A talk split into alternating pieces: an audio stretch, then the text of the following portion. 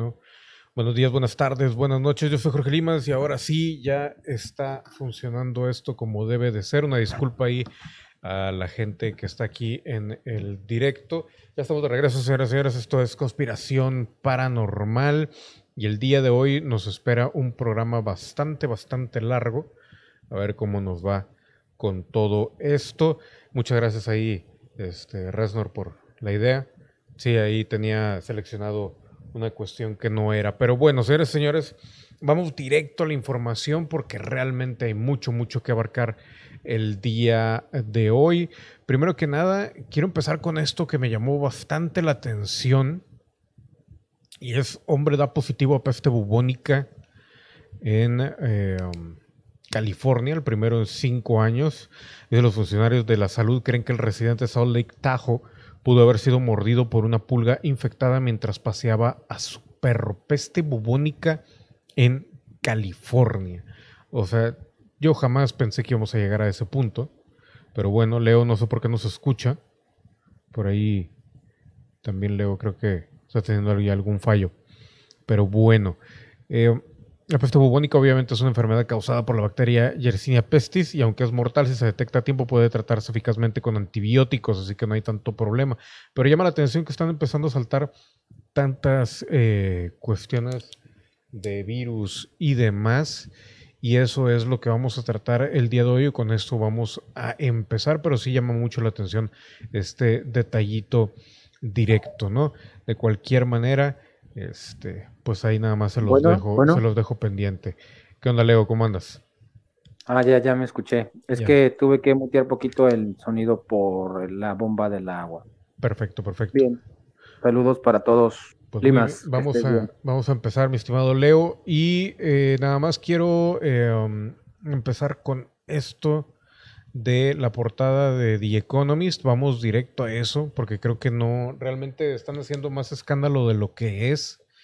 La gente apenas vio ahí como que un dibujito del espacio y obviamente el, título de la portada que, que pues las califica como de alienígenas o eh, extraterrestres entre nosotros, pero más que todo, obviamente, refiriéndose a los virus y cómo los virus eh, pues le dan forma al mundo. Eh, probablemente para finales de semana o para la próxima semana ya tenga yo la revista, así que ya le tendré eh, la información exacta de a qué se refiere palabra por palabra la portada. ya por ahí veme Gran Misterio, como siempre, cometiendo errores. no por tirar caca, pero es que este, se copió tal cual una, y unas cosillas que habíamos dicho por aquí este, como que se dio cuenta, si estás viendo, mi estimado BM Gran Misterio, el programa, como siempre, güey, si te vas a copiar, hazlo bien. Pero bueno, este, como dijo Gran Misterio, y lo dijimos aquí primero, pues The Economist. En la web obviamente viene explicado eh, a qué se refiere cada artículo y obviamente si tienes acceso a la revista, que de hecho el día de hoy tenemos acceso a la revista eh, no esta que acaba de salir, sino la anterior, que era la de la portada del panda. Y aquí viene eh, más o menos de qué habla. Y obviamente hace referencia, más que todo, no habla de extraterrestres, al menos al principio. Ahorita yo creo que eh, más para abajo del artículo sí va a hablar de eso, pero habla sobre las epidemias, habla, sobre cómo los virus, por ejemplo, cuando llegaron los europeos eh, conquistando América, eh, cómo nos contagiaron la influenza y bla, bla, bla, o sea, coma la influenza. Y cuestiones así, ¿no? De que independientemente de, que nosotros nos las damos de siempre de el, ah, pues el animal más fuerte en el planeta y cuestiones así, el cazador y todo eso, realmente hay cuestiones que dejamos de lado pues bastante, como por ejemplo aquí nos especifican, bueno, nosotros pensamos como si fuéramos los mayores predadores o depredadores en el planeta. Y realmente no, o sea, hay muchas, eh, hay animales que obviamente nos destrozarían en cinco segundos y aparte tenemos también los virus y todo eso, ¿no? Entonces, de eso trata la portada de The Economist y la gente sigue con ese afán de ensoñación muy, muy grande. Yo sé que todo el mundo quiere que el cambio este, en todos los sentidos eh, sea ya, sea fácil, sea sencillo, vengan y nos resuelvan los problemas. Yo sé que así está acostumbrada la humanidad, así nos acostumbraron lamentablemente, pero eh, um, yo creo que más que predecir y más que todas estas portadas que mucha gente ya no les ponía atención a mes a mes, eh, las portadas de The Economist, sino la de cada año nada más. Y realmente eh, de lo que habla esta portada es de que seguimos atascados, seguimos detenidos a nivel mundial por esta pandemia, ya sea provocada o no, que obviamente aquí establecemos, al menos en el canal, que sí es provocada eh, um, por diferentes motivos, pero de que existe, existe, hay una enfermedad allá afuera, que obviamente ya, eh, um, qué tan grave es, no tan grave, a quién le va a dar, a quién no, ya es cuestión totalmente diferente, pero la revista en sí, eh, pues básicamente sigue hablando de este fenómeno de la pandemia y realmente eh, pues se la, se la jugaron muy bien con, la portada. No sé si tú ya la viste, Leo. Este, no es lo que ando viendo, ahorita me conecto a Twitch. Ya, ya, ya. Eh, pues básicamente, o sea, está estableciendo que este que bueno, cómo, cómo, cómo llegamos a la Tierra, los virus, cómo llegan a la Tierra, bla, bla, bla, cómo se contagian. Y ahorita también vamos a hablar de, de, algo que está relacionado con esta portada, pero créanme, la portada y el contenido de la revista en cuanto a este artículo es, está apegado demasiado a la Tierra y no a cuestiones eh, de extraterrestres y todo eso. Obviamente el marketing está muy bueno y obviamente nos habla de que también allá afuera va a haber viruses o virus y más que todo en esta época o en esta era en la cual pues vamos a lanzar al hombre nuevamente a la conquista ahora sí del espacio y todo eso, pues obviamente nos vamos a tener que enfrentar a esos eh, virus que se encuentran tanto virus extraterrestres como nosotros llevar virus hacia la vida extraterrestre, que no estamos hablando a lo mejor de una vida eh, tal cual como, como seres allá afuera, que eh, en este caso yo sí lo creo y mucha gente lo creemos, eh, muchos contactados y demás, pero, pero también a, a, cuestiones unicelulares y cuestiones de que vamos a llegar nosotros también a invadir con nuestros propios virus que ya también fueron producidos aquí en el planeta y pueden llegar a diferentes lugares o van a llegar a diferentes lugares del espacio conforme el humano vaya saliendo, si es que lo vamos a lograr, ¿no? Al menos oficialmente. Y ya extraoficialmente y ya en cuestión de conspiración y polémica, bueno, pues eh, muchos, muchos contactados han mencionado también ese detalle de que eh, parte de esa, de ese, entre comillas, vamos a llamarle asquito, este, que se les da según esto, de, parte de los terrícolas a los extraterrestres es, precisamente eso, que tenemos muchos microbios, mucho, mucha, muy poca higiene en comparación de ellos y sobre todo, bueno, pues imagínate, o sea, vienes de otro, eh, de otro lugar totalmente diferente, obviamente te tiene que afectar de manera muy diferente todo lo que, lo que sucede, ¿no? Entonces, eh, más o menos eso es lo que habla o lo que dice la portada de The Economist el día de hoy. Y les voy a poner también para que vean la gráfica. Ese es el dibujo en sí. Obviamente lo ponen como si fuera un planeta el virus, un planeta en cuanto a conocimiento, un planeta que eh, traspasa fronteras. Los virus obviamente se transmiten de maneras muy, muy este, diferentes, aire, de cuerpo a cuerpo, bla, bla, bla, bla, bla. También van de planeta en planeta, o sea, están presentes y han estado presentes en, en la Tierra desde hace muchos años.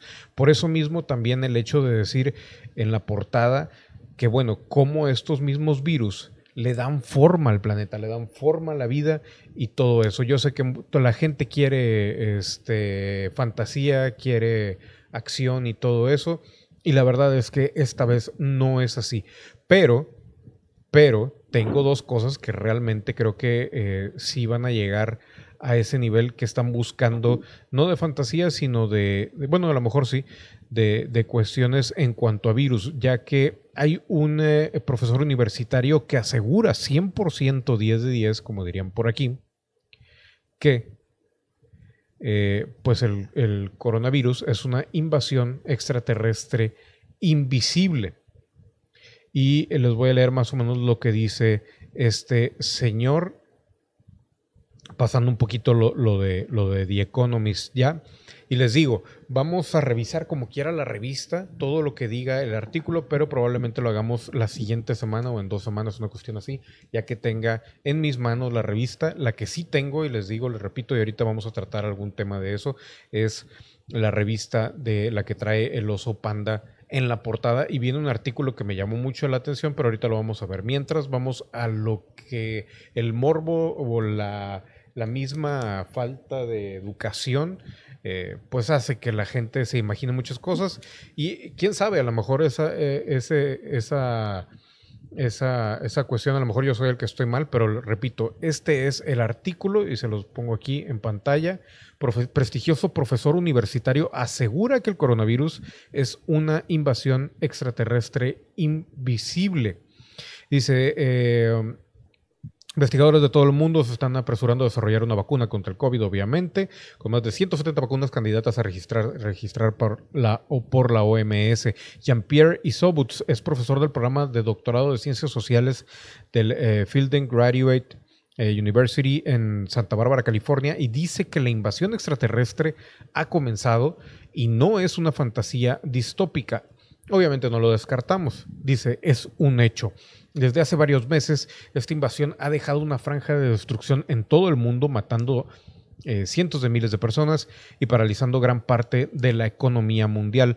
Y Sobots explica en un artículo publicado en la web de la Universidad de Fielding que el miedo a estos extraterrestres nos ha obligado a refugiarnos en nuestras casas, solo para desplazarnos a los supermercados o a las farmacias. En solo unas pocas semanas, la vida en la faz de la Tierra ha cambiado más allá de nuestra imaginación y todo por extraterrestres que tienen exactamente 90 nanómetros de diámetro, invisibles a la vista, indetectables, hasta que es demasiado tarde.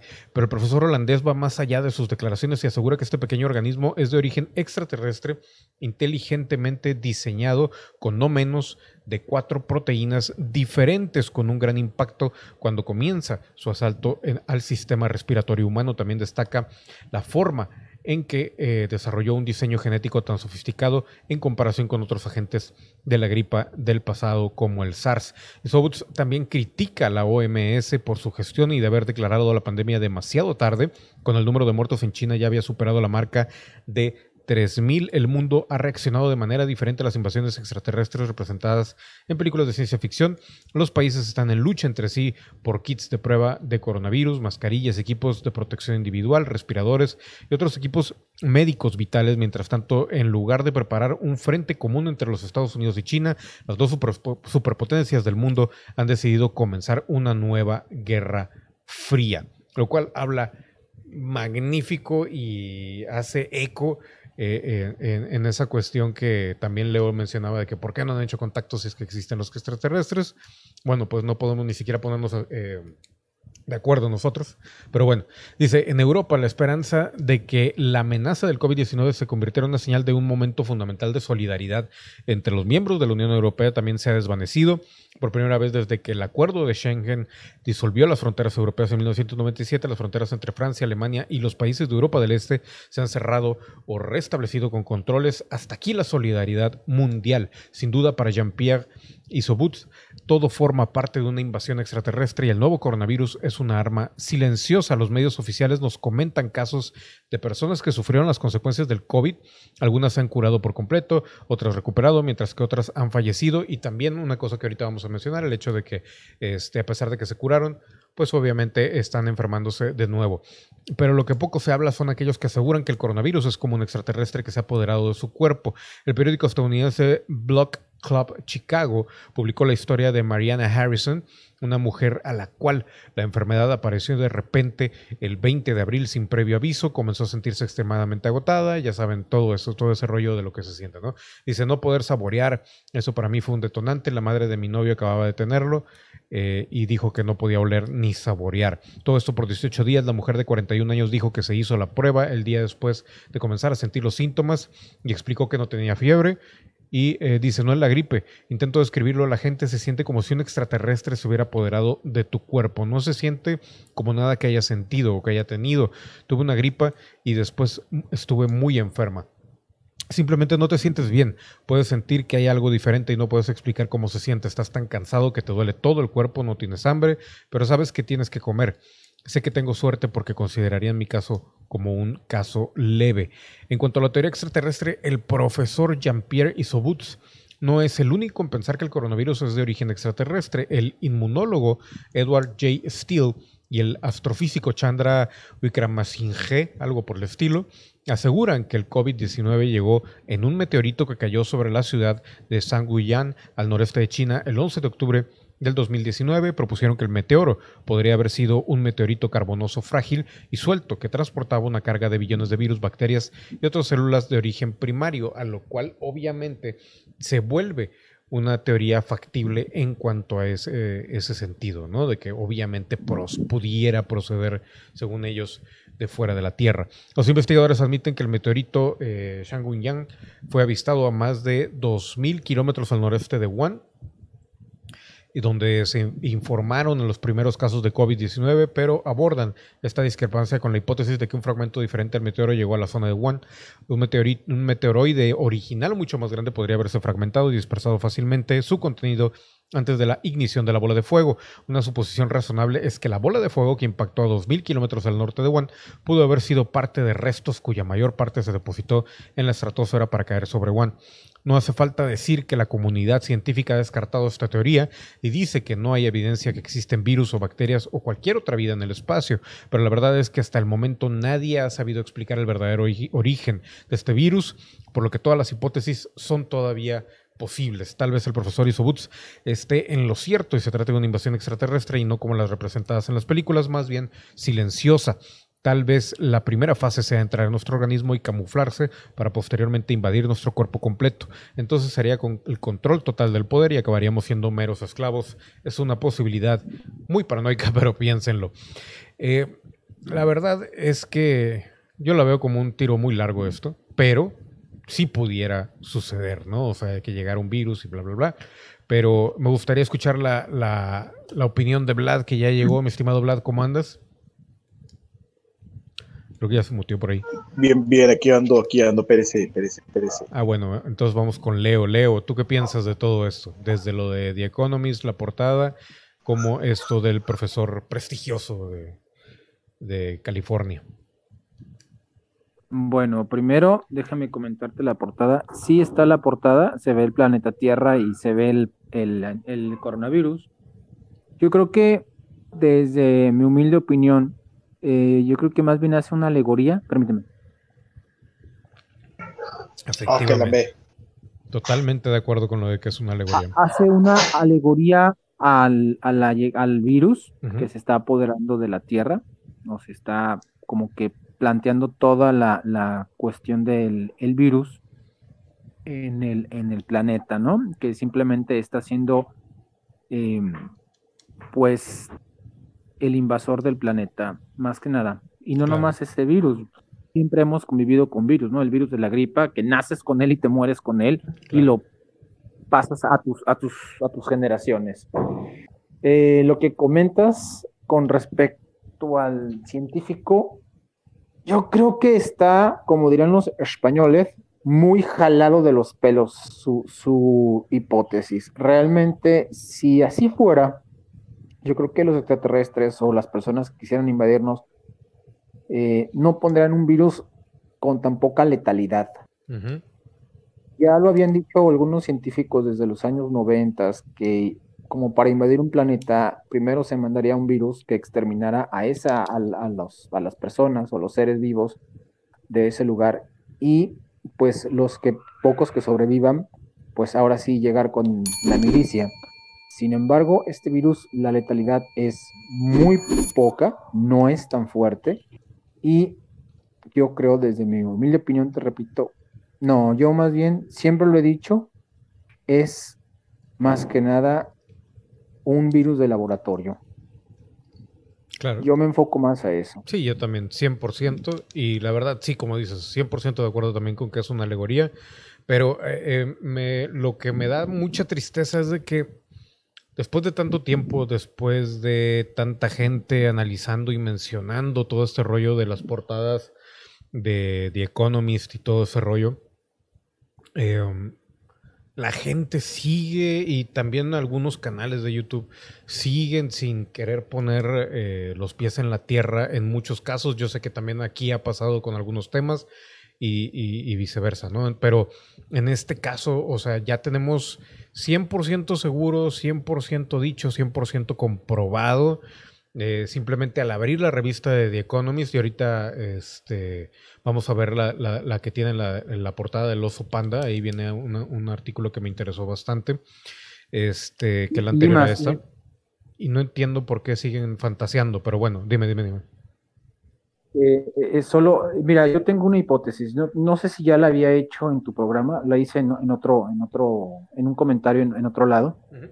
Yo ya, yo comentándolo hace tiempo, desde diciembre que apareció este virus, yo por ahí en enero, eh, porque también la, la figura del virus asemeja también una explosión, así como se ve en la portada. Yo tengo una teoría.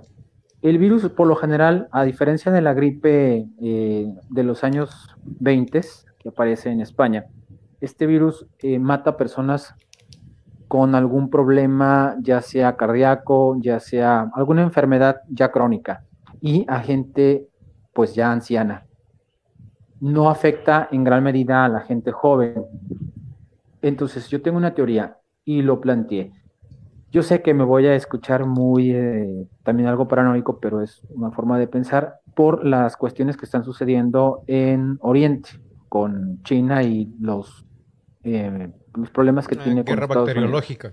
Al grano, muchacho, al grano. Eh, no, no lo pongo como guerra bacteriológica del todo. Yo siento que esto ya es una cuestión, bueno, sí, bacteriológica, pero eliminando a la gente vieja y a la gente con problemas eh, de enfermedades crónicas, si existe una guerra, solo queda la gente sana, la que puede combatir, la que puede pelear, aquella gente que puede cargar un arma y se puede defender.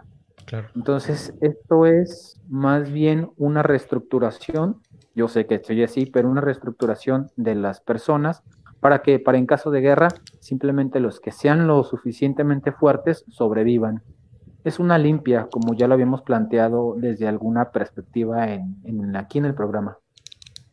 Sí, ya, lo habíamos planteado bastante bien varias veces. Vlad, eh, tú, tú, pero sí, totalmente de acuerdo. ¿Tú qué opinas de todo eso, tanto de la portada como lo que dice este científico? Primero que nada, buenas noches a todos, jóvenes. este, pues yo lo que, yo lo que pienso, güey, Ah, perdón por, el, por la palabra. No, no, este, dijiste nada malo. Ok. Yo pienso que, pues sí, como dice Leo, es como que un control, es un, más, más bien es una, es una, es una 10, ¿cómo se dice? Ah, es como diezmar la población para que la gente sana quede en pie y pues sí, cierto, viéndolo desde ese punto de vista, sí tiene mucha razón Leo, este que pues la gente que se pueda defender, más bien la gente que sea carne de cañón, es la gente que va a quedar en pie, que es la gente sana. Correcto. Y pues la gente sana es la que se va a andar matando por los intereses de los de arriba y al final la gente poquita que quede va a ser mucho más fácil de controlar porque ya pasaron por un chorro de cosas, ya sufrieron de más, ya no van a tener motivaciones para casi casi para vivir y pues van a ser mucho más fáciles de controlar. Claro. Totalmente de acuerdo. Pero bueno, eh, de cualquier manera, ahorita vamos a volver a The Economist, pero más que todo a la, al libro anterior, o bueno, al, al, ¿Cómo se llama? A la revista anterior, al volumen anterior, pues. Pero bueno, este, vamos a leer aquí un poquito el Charity Chat nuevamente.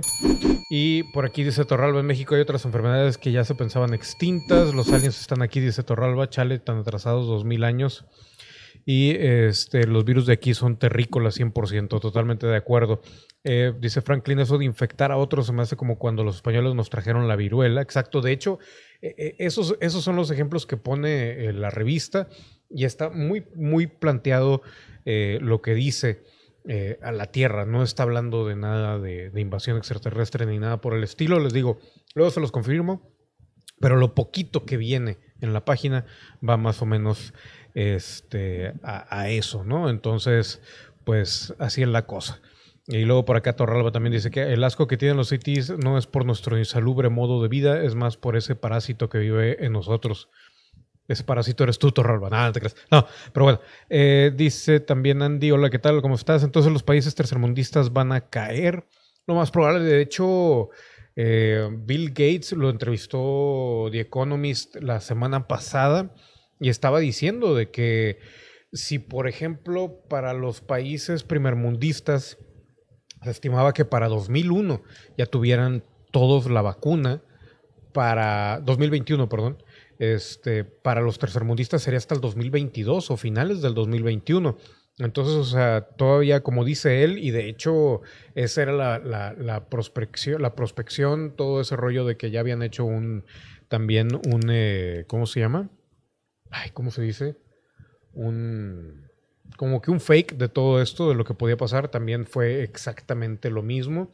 Y a eso le sumas todavía el hecho de que los países endeudados y todo eso Obviamente, eh, las vacunas van a ver que va a haber algún detalle por ahí, probablemente no, vaya a alcanzar el presupuesto y bla, bla, bla. Pero bueno, vamos a ver a ver qué sucede. Dice Andy, eh, o como los países pobres en África, porque no creen que esto se aplique en país de primer eh, país primermundista o que país primermundista se tendrá, se mantendrá en pie. No, o sea, obviamente, este también va a cambiar ahí un tanto el, enfoque, ¿no? Y también, pues estamos viendo cómo las economías están, eh, pues de alguna u otra manera, también, eh, pues haciendo el, cambio hacia China y cómo Estados Unidos está tratando completamente de golpear a China y todo eso. Y ahí no cabe duda, ¿no? No hay duda de que hay, este, un, ¿cómo se dice? Una una, pequeña gran guerra entre China y Estados Unidos en todos los sentidos. Dice Andy, eh, Limas, quería saber tu opinión sobre la crisis de Rusia. ¿Tú crees que harán lo mismo que en Ucrania? Eh, no tengo la menor idea de qué me hablas. La verdad no, no, no he checado nada de eso. He estado enfocando un poquito más en esto y en los próximos programas que vamos a sacar aquí de conspiración, que se va a poner bueno esto, porque eh, pues mucha gente siempre pregunta, bueno, ¿y qué hacemos? Bueno, ¿qué podemos hacer? En los próximos programas vamos a ver este, exactamente pues qué se puede hacer. Ya al menos yo personalmente, yo sí he estado ahí metiendo mano en algunas cosas.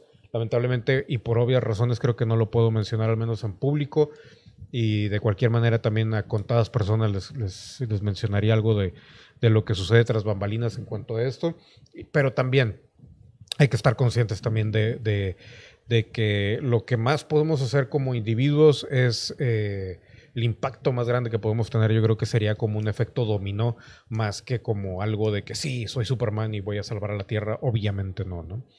Pero bueno, por otro lado, y esto tiene que ver nuevamente este, aquí con extraterrestres. Este artículo salió ya tiene rato y dice cómo los extraterrestres invisibles podrían realmente existir entre nosotros. Y también va de la mano un poco con el tema de, eh, de esta, no es Vanessa, es, eh, ay, se me fue el nombre de esta mujer, eh, Karen, Karen Hotz que ahorita también lo vamos a ver, está bastante interesante.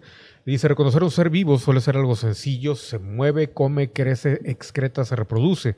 En biología los científicos lo describen generalmente empleando el acrónimo Mr. Gren, significativo movimiento eh, con respiración, sensibilidad, crecimiento, reproducción, excreción y nutrición.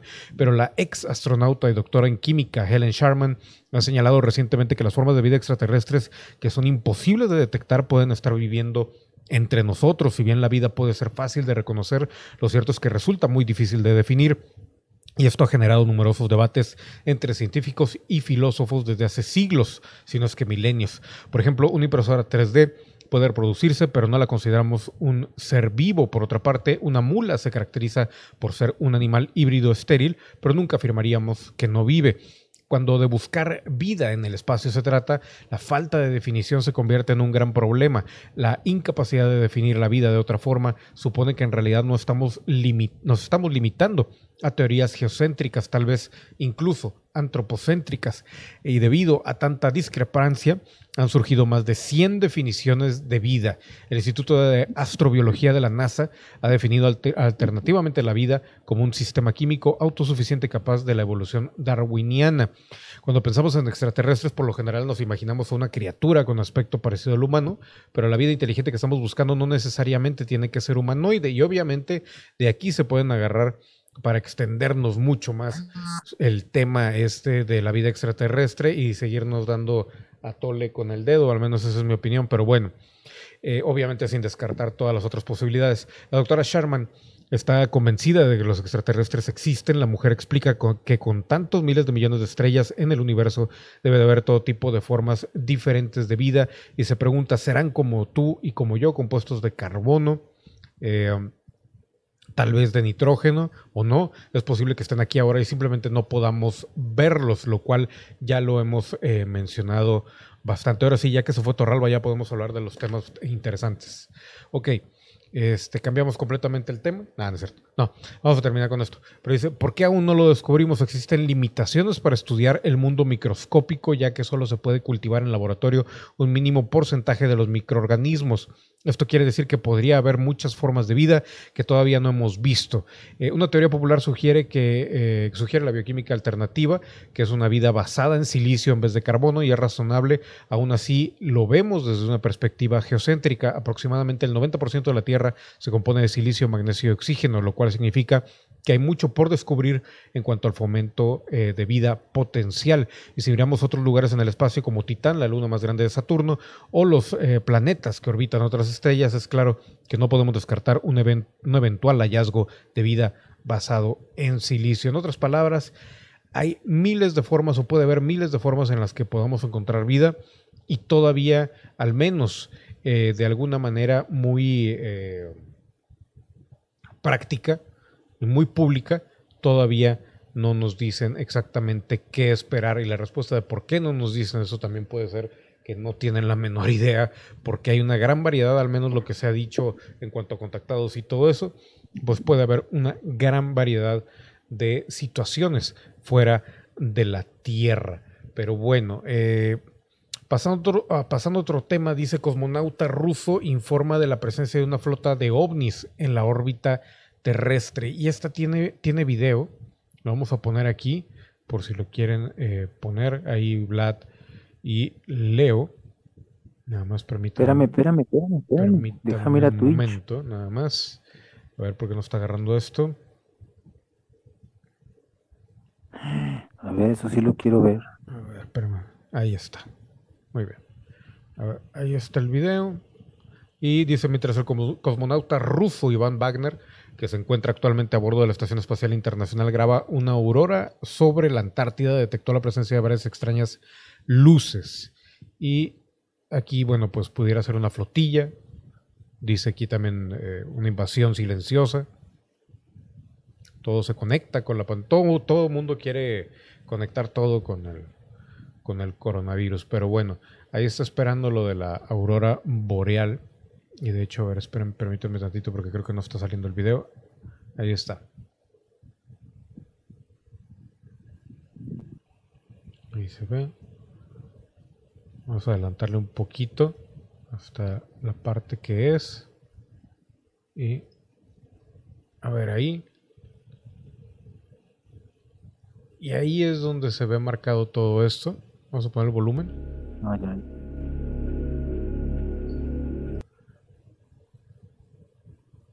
Ahí se ven todas esas figuritas. Que de hecho creo que, no sé si lo están viendo que se mueve. Permítame un momento para arreglar eso. Una disculpa, no sé por qué falla. Como que cuando lo pongo en, miren, ahí se ven las figuras que se mueven. Y la verdad es que si son realmente naves o lo que sea, son bastantes, ¿no? O sea, no es algo, eh, ¿cómo se dice? no es algo mínimo, son varias e incluso los movimientos que están haciendo son bastante eh, autónomos.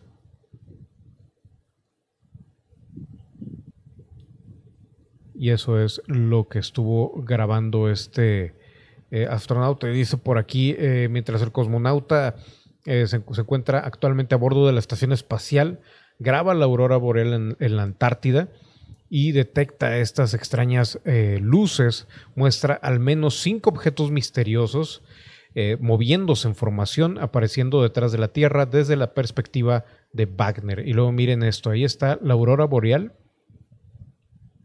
y se ve pues bastante movimiento.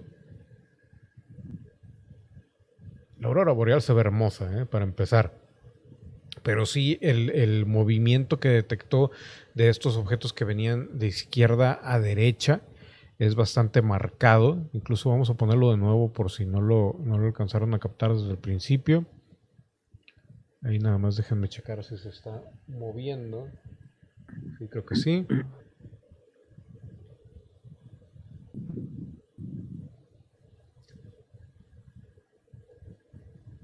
Pero aquí volvemos a lo mismo que siempre digo. O sea, está bien que estén las lucecitas, está bien que la navecita y está bien, ahí se ve las, los cuatro, el movimiento de izquierda a derecha y se mueven totalmente diferente a, los demás, ¿no?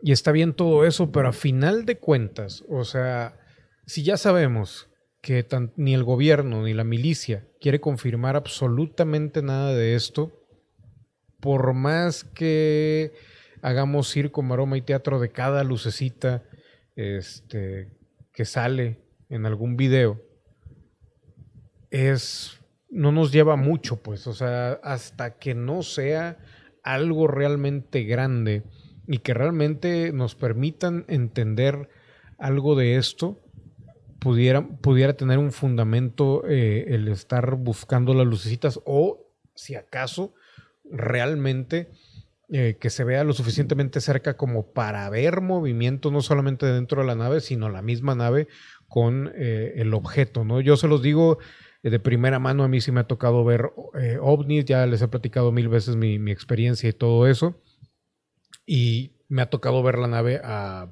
a metros de distancia, y realmente es impactante, ¿no? Pero para que la gente realmente crea en el fenómeno, para que la gente realmente admita que hay algo, sea milicia, sea terrestre, extraterrestre, sea lo que sea, tiene que haber algo así y totalmente, eh, pues con relieve y demás, ¿no? Digo, hasta que seguimos, seguimos básicamente siendo este, los mismos indígenas, eh, y los indígenas probablemente, seguramente tenían mucho más conocimiento, muchas cosas que nosotros, pero en el sentido de inocencia, de los espejitos y todo eso que nos hicieron alguna vez, pues lo estamos haciendo de nuevo con estas eh, lucecitas, ¿no? Pero bueno, eh, Wagner publicó el video en Twitter, provocando obviamente mucho, mucho revuelo. Los fotogramas se capturaron uno por segundo y luego se editaron en un video con una velocidad de 25 fotogramas por segundo. Es decir, el tiempo de observación real es de 52 segundos de estas eh, imágenes. Eh, um, obviamente, este, la versión oficial la siguiente. Dice, lo primero que parece más probable eh, son los reflejos de la ventana de la estación espacial, a través de la cual, y es más, les voy a poner aquí la imagen para que vean, eh, a través de la cual se grabó el video. El hecho que, que, estas luces están desapareciendo tan rápido se debe al rápido cambio en las posiciones relativas de la estación espacial, los satélites y las fuentes de luz, el Sol. Los satélites Starlink se mueven uno tras otro y eh, la estación espacial también se mueve y vemos algunos de ellos cuando el rayo reflejado por los satélites entra en la cámara. Aquí está el, obviamente el, zoom o lo que sea de esta, de esta figura o de estas lucecitas que venían por ahí. Y les digo, pues sí, llama mucho la atención, mucha gente le gusta, este, el morbo y la lucecita y uy, qué bonito y todo eso, pero a final de cuentas, nada. Lo cual es obvio, ¿no? Dice el movimiento de los cinco objetos en las imágenes es una proyección del observador, bla, bla, bla, y empiezan ahí pues todo ese tipo eh, de comentarios y de alguna manera nos quedamos exactamente en el mismo lugar de partida, lo cual es eh, pues un tanto un tanto triste. Por eso mismo en el canal de YouTube no, no mostramos mucho este, luces solamente que realmente el video este, sea, sea lo suficientemente impactante. Pero bueno, Vlad, eh, ¿quieres comentar algo al respecto? No, no, por el momento no. Muy bien. Leo. Eh, yo ya había visto ese video, eh, creo. Eh, yo, mi opinión, pues no, no, no, tampoco no, no, no hay mucho que decir. Igual si es, son naves o si es algo extraterrestre, como dices tú, que quieren unirlo a la pandemia, pues igual estoy de acuerdo contigo. Seguimos en las mismas, viendo puntos raros en el cielo, no imágenes claras. Y me surge una pregunta por ahí a tu auditorio, me lo pudiera aclarar. Alguien que estudie psicología, porque esa, esa, eso se mucho en los últimos años, esa idea tan fatídica de la humanidad, porque todo el mundo ya quiere ver el fin del mundo cuando apenas con una pequeña pandemia ya todos estamos tirados al drama. ¿Cuál es la intención de la psiquis humana como para ver el, mundo arder? Vaya. creo que la pregunta más también es casi casi como estudiar las lucecitas. ¿No te parece? Digo, número uno, ya estamos medio educados por las películas, que obviamente es muy emocionante eso. Y número dos, pues el humano es así, güey. Nos encanta la destrucción, ¿no crees? Leo trabaja para la competencia, dice Lo de siempre nunca pasa nada. Sí, ya sé. No, pero bueno.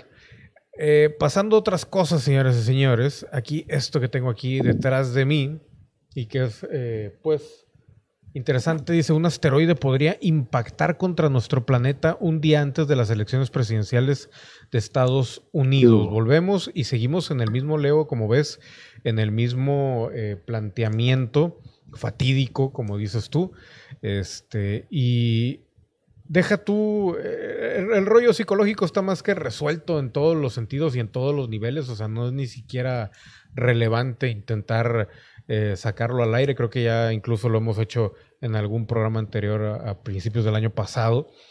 Pero vamos a ver, vamos a ver esto, esto que se pone un tanto, eh, un tanto extraño y sobre todo porque me recuerda a una de las de las cartas Illuminati, volvemos a lo mismo, ¿no? Quién sabe si realmente se vaya a cumplir algo de eso. Pero dice, llamada 2018VP1 esta roca espacial tiene una probabilidad relativamente alta, como todas las que últimamente han estado mencionando y según esto pasando alrededor de la Tierra, de atravesar la atmósfera terrestre y estrellarse contra la Tierra, cuando en noviembre próximo, justo un día antes de las elecciones presidenciales de Estados Unidos, el asteroide fue descubierto por el Observatorio Palomar en California en 2018 y es, según una lista hecha por la Agencia Espacial Europea, el segundo objeto cercano con más posibilidades de golpear nuestro planeta en este siglo. Su próximo acercamiento será el 2 de noviembre de 2020 con una probabilidad de impacto estimada de 1 en 193. Sin embargo, el asteroide tiene 2.4 metros de diámetro, algo que lo descarta como una amenaza y le augura un destino de desintegración en caso efectivamente de adentrarse a la atmósfera terrestre. Ahora, sí cabe mencionar que ya lo hemos dicho en cuanto a la conspiración esta del, meteorito y otra vez trayendo un poco a, cómo se llama al tema la portada de The Economist, la del año, no la de este mes. Pues sí se menciona por ahí la caída de, algo, ¿no? Que pudiera eh, suceder o algo por el estilo y aparte la conspiración que hemos tratado durante todo este tiempo de la unificación o el nuevo orden mundial, también nos habla de que eventualmente, si no funcionan muchos de los planes que tienen para que la gente acepte el nuevo orden mundial, un meteorito también estaría, eh, pues básicamente, y esto es 100% seguro y creo que nadie me puede dar la contra, estaría básicamente dándole el sello de aprobación por parte de la humanidad a armar el espacio. Si es que llegara a suceder, obviamente, Incluso si lo desviaran y no llegara a entrar a la atmósfera terrestre o si llegara y cayera en algún lado, de cualquier manera, eh, pues obviamente se volvería mucho más relevante la fuerza eh, espacial de Trump y se los aseguro así un 99.9% de seguridad a que este, obviamente lo usarían para levantarse este, el cuello ahí este, con, con, la fuerza espacial que ahorita se encuentra pues en movimiento y todo eso, ¿no? Que sería básicamente otro movimiento que lo usarían de forma, de forma política. Creo que también esto ya lo hemos hablado millones de veces y no hay mucho este, que decir, pero eh, dice, a modo de comparación, el meteoro que explotó en el cielo en 2013 sobre Siberia tenía un diámetro estimado de 20 metros y una masa de miles de toneladas. En aquella ocasión, la onda expansiva provocada rompió miles de ventanas y causó más de mil heridos, pero no víctimas mortales. El último asteroide que tuvo su paso cercano fue uno el 16 de agosto y rozó la Tierra a 12.4 kilómetros por segundo, a una distancia menor a los 3.000 kilómetros, estableciendo un nuevo récord de proximidad sin estrellarse. Y volvemos al hecho de que, bueno, ¿qué, está sucediendo? Obviamente, que ahora resulta que todos los meteoritos y todo el rollo sigue pasando cerca del planeta. Y pues todo se va acomodando de una manera bastante, bastante, no, ya, ya ni siquiera es entretenido hablar de esto porque es muy repetitivo. Eh, dice por acá José Alex, es verdad lo que dice Leo, la gente ya quiere morirse. Esto será el nuevo orden mundial, dice Andy. Pues es que no es que no es que se quieran morir, es que tanto la propaganda, el hecho de que el mismo sistema nos esté llevando a ese a ese, ¿cómo se dice? A ese voladero, a ese precipicio que tanto nos han anticipado, tanta cuestión obviamente influenciada por, por ideas que no están fundamentadas en nada, tanto, tanto desapego a, a la realidad y el hecho de todo lo que nos han ocultado, pues provoca y el aburrimiento, el hastío de la gente y más que todo ahora que todo mundo encerrado y sin nada que ver, sin nada que hacer, mucha gente que no se halla en sus casas, este, pues obviamente provoca que, se vaya sumando más y más y más y más esa, esa idea, ¿no? Y se queda a ver el 25 de agosto, el 25 de agosto nada. Lo que dice es que el 2 eh, de noviembre es cuando va a o podría impactar un asteroide contra el planeta. Y ese día es un día antes de las elecciones en Estados Unidos. Y obviamente, bueno, todo lo que se relaciona con Estados Unidos, sea lo que sea, pues lo ensalzan de una manera espectacular. Vlad, ¿quieres comentar algo de esto? Pues yo digo que ya pasamos muchas veces por lo mismo eh, que va a haber una catástrofe, que va a haber un meteorito, que va a haber el apocalipsis, que va a haber una pandemia este, muy grande que va a reducir la población un chorro, y pues eh, no que pasa nada, siempre, siempre queda lo mismo. Ah, nos vamos a ver en, diciembre comiendo pavito y, curándonos la de todo lo que pasó este año y quién sabe, capaz si el año que entra va a venir peor. pues sí.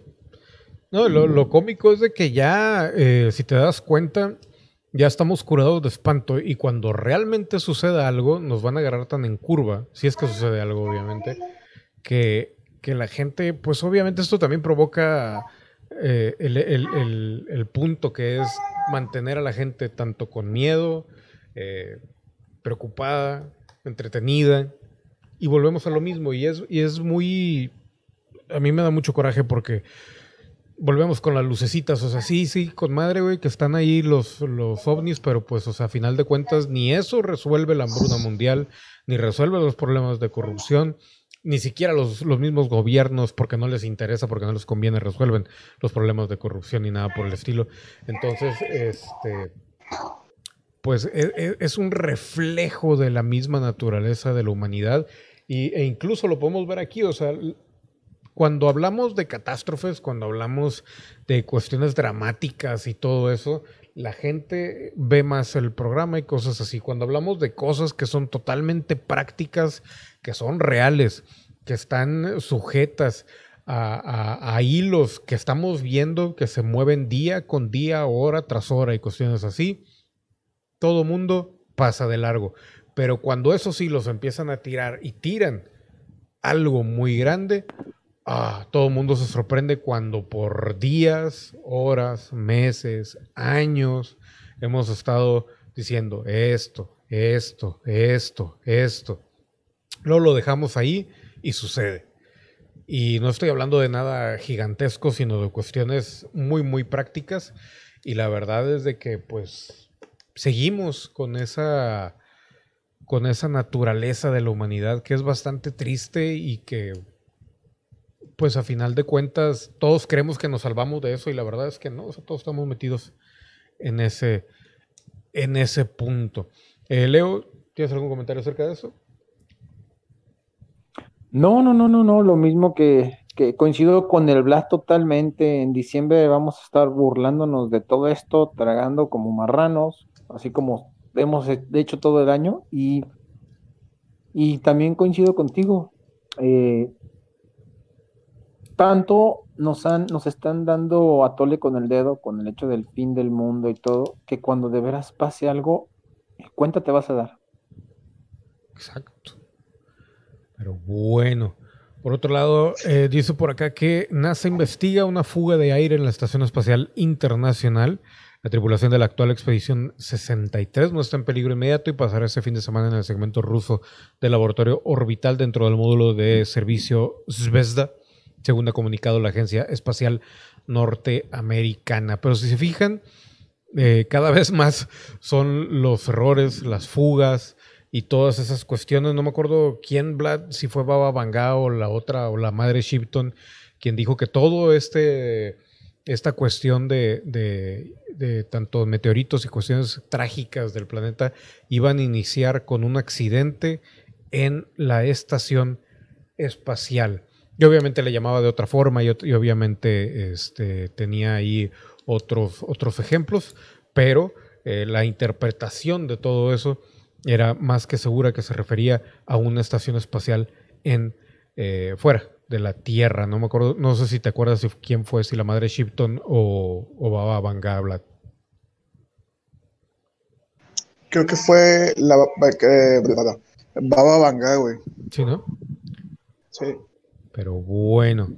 Y les digo, NASA dice que la situación no representa un peligro para los actores tripulantes y bla, bla, bla, pero seguimos ahí también con atención a ese eh, detallito. Es esta, esta siguiente nota va en relación y seguimos, si se fijan, todo, eh, obviamente, no porque las escoja las, las notas y todo eso, pero si se fijan, cómo va eh, por la misma línea más o menos todo. Y lo que sigue está, está muy, eh, ¿cómo decirlo? Pues está bastante cómica, nada más déjenme ubicar aquí la imagen que les voy a poner. Pero bueno, a ver, vamos a ver. Y les digo, ahorita vamos a agarrar, vamos a agarrar velocidad, no se preocupen. Pero dice por aquí, el proyecto para preparar a las religiones ante el descubrimiento de vida extraterrestre. Y pregunta aquí, ¿sabías que existió un proyecto federal que le otorgó un millón de dólares a la NASA para preparar a las religiones ante el potencial descubrimiento de vida extraterrestre? Y esperando recortar los enormes presupuestos federales. En 2017 el senador estadounidense Jeff Flake publicó un documento llamado Wastebook Pokémon Go, un juego de palabras con el entonces popular juego móvil, donde enumeraba varios ejemplos de lo que él creía que eran gastos de dinero innecesarios ante el Congreso. Destacó uno en especial que incluía un millón de dólares para la NASA, el objetivo, que la agencia espacial ayudara a preparar a las religiones del mundo ante el impacto que tendría el descubrimiento de formas de vida extraterrestre. Y el senador preguntaba, ¿necesitamos realmente gastar en eso? Un punto fundamental para los participantes fue definir qué era la vida. Mucha de la discusión se centró en esa cuestión, ¿qué es la vida? Resultó que la vida es algo notablemente difícil de definir. En junio del 2020, nuestros amigos de The Black Bolt vieron una solicitud bajo la Ley de Libertad de Información solicitando los archivos relativos a este proyecto y a continuación podrán encontrar el enlace este, que les voy a dejar en, eh, obviamente, en el Chiariri Chat. Lo de la pandemia, sí ya habíamos hablado de eso en algún momento hace ya varios años, mi estimado Andy. Y, pero de cualquier manera, o sea, no sabía, yo al menos yo sabía que algo para el 2020 iba a suceder, ¿no? Que iba a empezar todo, todo ese rollito de, de detalles, de problemas, de, de cuestiones donde la humanidad iba a tener pues un encontrón muy muy grande contra la naturaleza y obviamente también contra sí misma, ¿no? Pero dice aquí, eh, para presentarles una muestra de lo que dicen aquellos que no sepan mucho inglés, traducimos, tradujimos un poco los párrafos y dice más o menos lo siguiente, los dos años que duró el proyecto de 2015 a 2017, el CTI, o Centro de Investigación Teológica, ha logrado la transmisión satisfactoria de este conocimiento científico a un grupo internacional de académicos en teología, ética, filosofía, antropología y literatura a través de una serie de simposios residenciales que tuvieron lugar en Princeton, Nueva Jersey. Estos académicos, a cambio, tuvieron un diálogo interdisciplinario riguroso en temas relevantes de ciencias y humanidades. Y reitero aquí, yo sé que mucha gente ya está aburrida, y no créanme que a mí también eso me cansa, pero estamos llegando al punto, señoras y señores, al punto de inflexión. Y aquí es donde vamos a ver mucho, mucho cambio y vamos a ver caer a mucha, mucha gente.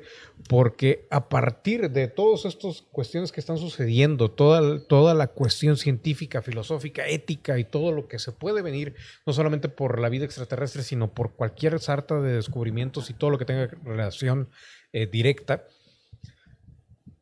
todo esto va a dejar de ser ese espectáculo bonito y simple y sencillo que la gente digiere en el programa eh, de cualquiera de nosotros, incluso de Maussan, de quien quieran, sobre lucecitas, sobre los cuentitos de que, ay, vimos un alien y todo eso. Y va a empezar a pesar mucho más el lado científico, el lado que mucha gente considera más aburrido de todo este fenómeno, toda la palabrería y de alguna manera la gente que, los poquitos que siempre nos hemos quedado aquí en el canal, creo que es donde llevamos mucha, mucha ventaja, porque ya eh, tanto hemos planteado de una manera muy diferente todas las cuestiones filosóficas eh, y científicas, entre comillas, porque obviamente hasta donde sabemos con toda nuestra vasta ignorancia sobre este tipo de temas. Y obviamente este, pues el común denominador de la gente que se interesa en, estos, en estas cuestiones se va a terminar aburriendo, ¿no? Y se va a ir por el lado tecnológico, saber por cuestiones que a final de cuentas nuevamente van a mostrar la naturaleza de la humanidad. Pero bueno, el resultado es que 25 académicos senior y 15 jóvenes en humanidades han estado residiendo en el centro manteniendo conversaciones con astrobiólogos, que los visitaron sobre las implicaciones de sus trabajos para la sociedad y el futuro de la humanidad. Ellos rompieron con la especulación acerca de las civilizaciones extraterrestres en un ejercicio para entender las últimas investigaciones al respecto y el potencial del universo para albergar vida más allá de la Tierra. Ellos han estado entre los pioneros de lo que tal vez llamemos ahora el nuevo campo interdisciplinario de humanidades astrobiológicas. Dice Nación Cosplay, mi predicción es ese año va a caer eh, la reina, todo, todos, todo mundo va a caer económicamente, dice Nación Cosplay. Pero si se fijan, o sea,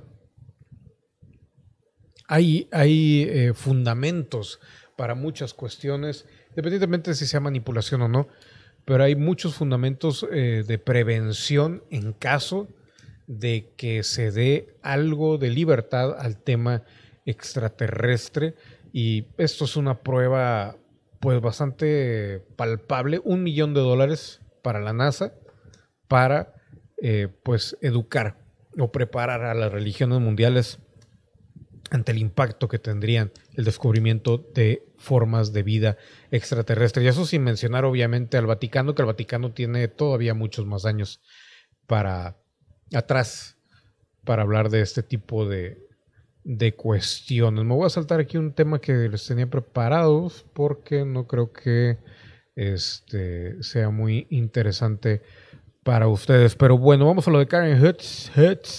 Creo que esto sí se les va a hacer eh, un poquito más lleno de acción, suspenso y un poquito más este, a lo que normalmente la gente está acostumbrado para hablar o recibir información.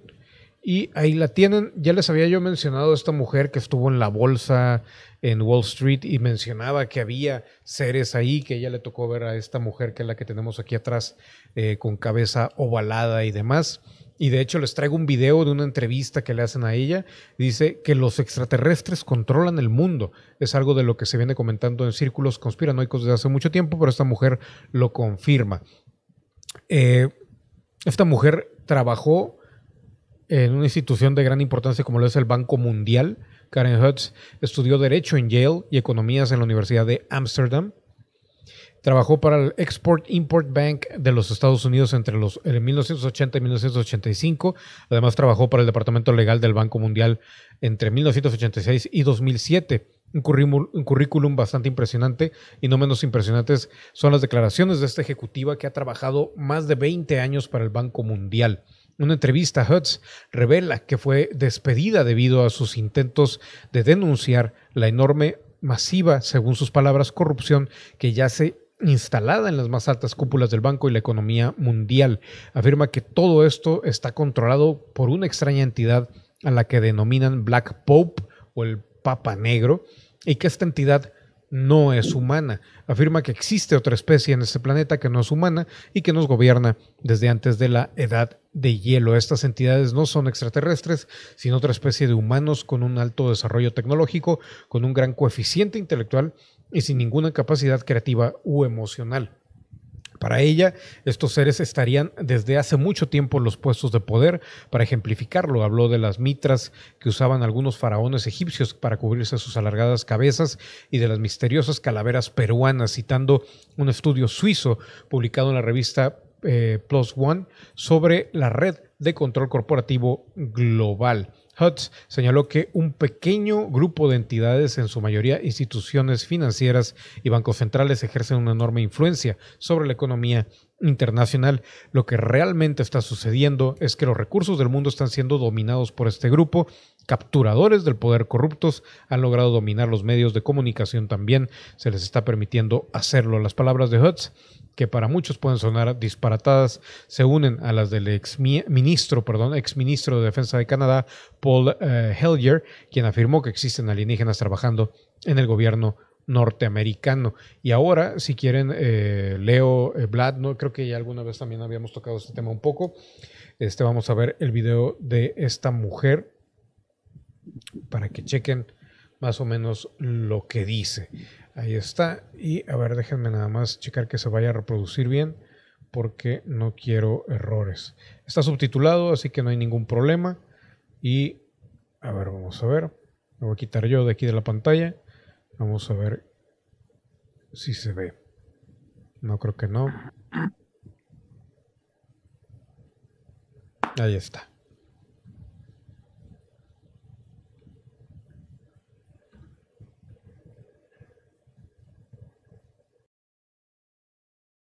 Welcome to the Next News Network. I'm Gary Franchi. Joining me now for the special web edition is World Bank whistleblower Karen Hudes. She's one of many of a coalition of whistleblowers who are making waves across the planet. Uh, she's joining me now in studio. Karen, welcome to the program. Thanks for having me on, Gary. Karen, um, just before we went to air, we were discussing uh, the global corruption, the global syndicate, uh, the bankers who are these people? Who are the individuals? Who are the puppet masters pulling the strings of, of the bankers? Well, because you, meant, you had mentioned yeah. the Jesuits in, in a previous interview, so I'm intrigued as to know where's the connection to the Jesuit order, uh, as well as you know in through the Vatican and, and, and beyond. There's many secret societies in the world. Um, many people speak of the Illuminati and the Masonic orders, um, the Order of the Garter, um, many of these super elite organizations uh, that operate in secrecy. So I know I've named a few already, but if you could help us elaborate on these points, who are the people pulling the strings? Well, do you remember when um, there were ghettos and you had something called a Judenrat that were the ones that would draw up the lists of the Jews that were going to get exported the next day. Do you remember how that system worked? Well, um, it was a little before my time, but um, you know, his, history would, would dictate the, what what happened in those ghettos. So ex- elaborate. These please. were these were traitors to their people, mm-hmm. who were helping um, because they thought they were going to save themselves. That's maybe why they did that, but it doesn't matter what their motives were. They were doing the work against their people. Now, think of this as an elaboration on a larger scale. And what we're dealing with actually is humanity and the elite, the secret societies, the Vatican. They're traitors to humanity because the one at the very core that's pulling the strings is a different species. They're not the human race. They're called Homo capensis. They have been on Earth together with humanity for before this ice age. And the reason I know about this is because um, I was um, trying to help out a movie producer um, who couldn't get his movie. Um, it was called The Banksters Made Off with, Ameri- with America, uh, Edmund Drile. And he introduced me to his network of whistleblowers. One of the people in that network is a neurologist who went to Yale Medical School and was retired, and he was trying to find out what was at the very core of all of this corruption.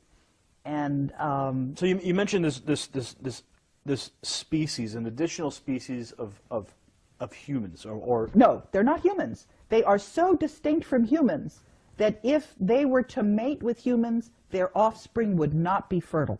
Now, are you speaking of um, the the biblical Nephilim is is is a, is a is an entity that people have discussed and and um, tried to understand for for, for millennia, uh, and that is the, the, the race of, of, of offspring of humans and the fallen angels from. No, these are not angels. These are not spiritual. Well, the, well, the Nephilim, the Nephilim themselves were were the offspring of the fallen angels and humanity. Is this the same? They species? are not fallen angels. Mm-hmm. They are critters. People who I am getting emails from saw them the day before. They look just like human beings, except they have these big skulls. And that is why in the Vatican you see these crazy meters, is what they're called. And that's why the very first Jew, Moses, wore one of those things because he was uh, he was one of those Homo capensis as well. We have DNA samples of them, and and the reason we know this is because it was in the papyra of one of the pyramids. I found this out from um, one of the from the internet. But um, what what what is really remarkable, actually, is that we have had so much evidence and we haven't had any studies into it. Um, if you if you look at the archaeology, there there is um, a civilization off the coast because the um, the sea level has risen by 400 meters. But what do we know about this ancient pre-ice age civilization? We do have a map that's left over from there because it shows the coastline of Antarctica before the ice froze on it, and it's it's following that landmass perfectly. So, so what we have is we have evidence. There's also evidence in South Africa. There are a lot of these skulls that you find. And what you're you, speaking of the elongated skulls that, that have been found um, in graves, and, even some some of the some of the um, the skeletons found with these are, are in fact giant giant people. That is something different. No, I'm not talking about that. I am talking about a large skull. The and elongated skull, the, the elongated cranium. Some are in Peru, some are elongated. But in um, other places, they're just round like pumpkins. And the individuals that were seen in Egypt, I've seen drawings of what their skulls looked like. It was just massive, much larger than human being skulls. And also, you know, you in, in a human skull, there's um, something they call the parietal, where it's in three different segments. This um, critter doesn't have those separations. It's just so. So you're saying that the this specific species of individuals um, is occupying the Vatican and functioning through the Jesuit order? Yes, but they're also working in the banks in Portugal because one of the people who saw this, um, you know, in Saturday Night Live, there was um, a broadcast of something called the Coneheads. Mm. So that's a slang word for them. although my mother refers to them as the boneheads. But they're alive and running around and doing all kinds of mischief. Now, so, some people might find the information that you're presenting right now to be completely. Some, some people might say it's completely crazy. What do you say to those people who are watching this right now going, I don't believe a word of it? I would say you need to read the articles that Ed Spencer has sent me. You need to look at the skulls in the museums. You need to read the DNA studies. And you need also to think about what kind of motive um, the human beings might have for being traitors to their species. Why would they do this? Why would we have a banking system where all the money ends up going to the Vatican and people run around starving? Why would we have, um, for example, um, if you look at what the actual teachings of Jesus Christ were, as opposed to when you had um, translations and various things happened and got put in there. And as um, some of the whistleblowers have been discussing this, information, articles on Homo capensis have disappeared from the internet. They've been taken down. And other critics who I don't know why they're getting all the coverage they are, and they've been getting features in Wikipedia. Let me talk a little bit about Wikipedia. Sure, okay? sure. I had an experience with Wikipedia because I got involved in trying to edit the um, biography on Robert Zoellick, who was the World Bank president. And I was trying to explain to people that the United States had lost the gentleman's agreement, which you could demonstrate. You could see, I couldn't get that into, into Wikipedia. They were clearly being controlled by this group that, um, that is controlling all the capital markets So do you and think the that, banks. do you think that these same people were preventing your Wikipedia edits? Yes, and what I'm trying to say is that this person who was attacking the information on Homo capensis had a big, long article featuring her on Wikipedia. So I know who Wikipedia is. I know whose interests Wikipedia serves. And when somebody who's just starting out gets a big write-up, I know what that really means. So what does it mean? It means that there is manipulation of information. It means that people are given exposure and credentials that they haven't earned. You know, some people have said, um, I obviously have to be a disinformation expert because I'm getting press coverage. I can show you all of the effort that I took to get exposure and for people to vet my story. And that's there. I'm simply getting Yeah, what do, you, what, do you, what, do you, what do you say to those people who would call you a, a disinformation agent who has been um, putting out information to confuse people or to misdirect people? Um, people that might even uh, leave comments in, in, in, the, in the video section below and say, um, she's actually a, World Bank agent provocateur. How, how do you address that question? what I say is that if you look at what it is, don't look at me, don't criticize me, look at what I'm saying, see if I have anything to back it up, if I have documentation for it. But one of the other criticisms I get is that I couldn't be alive. If, if I were for real, I wouldn't have made it this far. And the answer that I have to that is I say, um, I have always been working in a team of whistleblowers. If something happened to me, it was just going to blow up what I was trying to um, uncover because I was talking about a cover up of corruption. I didn't have a document, any one document I needed to reveal. I was pointing to a whole system of cover up. I was pointing to the fact that the media was not telling the story the way it deserved to be told. They had an agenda, they had a hidden secret agenda. As I've said, the, the whistleblowers are like Toto in The Wizard of Oz pulling the curtain back. And people are now seeing the wizard, which is this um, corrupt group. And they're also seeing that the mainstream media is projecting onto a screen their propaganda, which is not reality. What you get in the mainstream media has a hidden secret agenda. It's, it wouldn't be there if people whose interests are behind that, that uh, cabal is what they're called. So, on the internet now, uh, anyone can publish any documents. Any anyone can publish any website to uh, to establish um, a, a historical record. How do we how do we know the information that you've been receiving is actually authentic. I mean, uh, the the the birth certificate of the president of the United States uh, has been in question for for for so many uh, years. When even when it was released, uh, the most recent official one was released.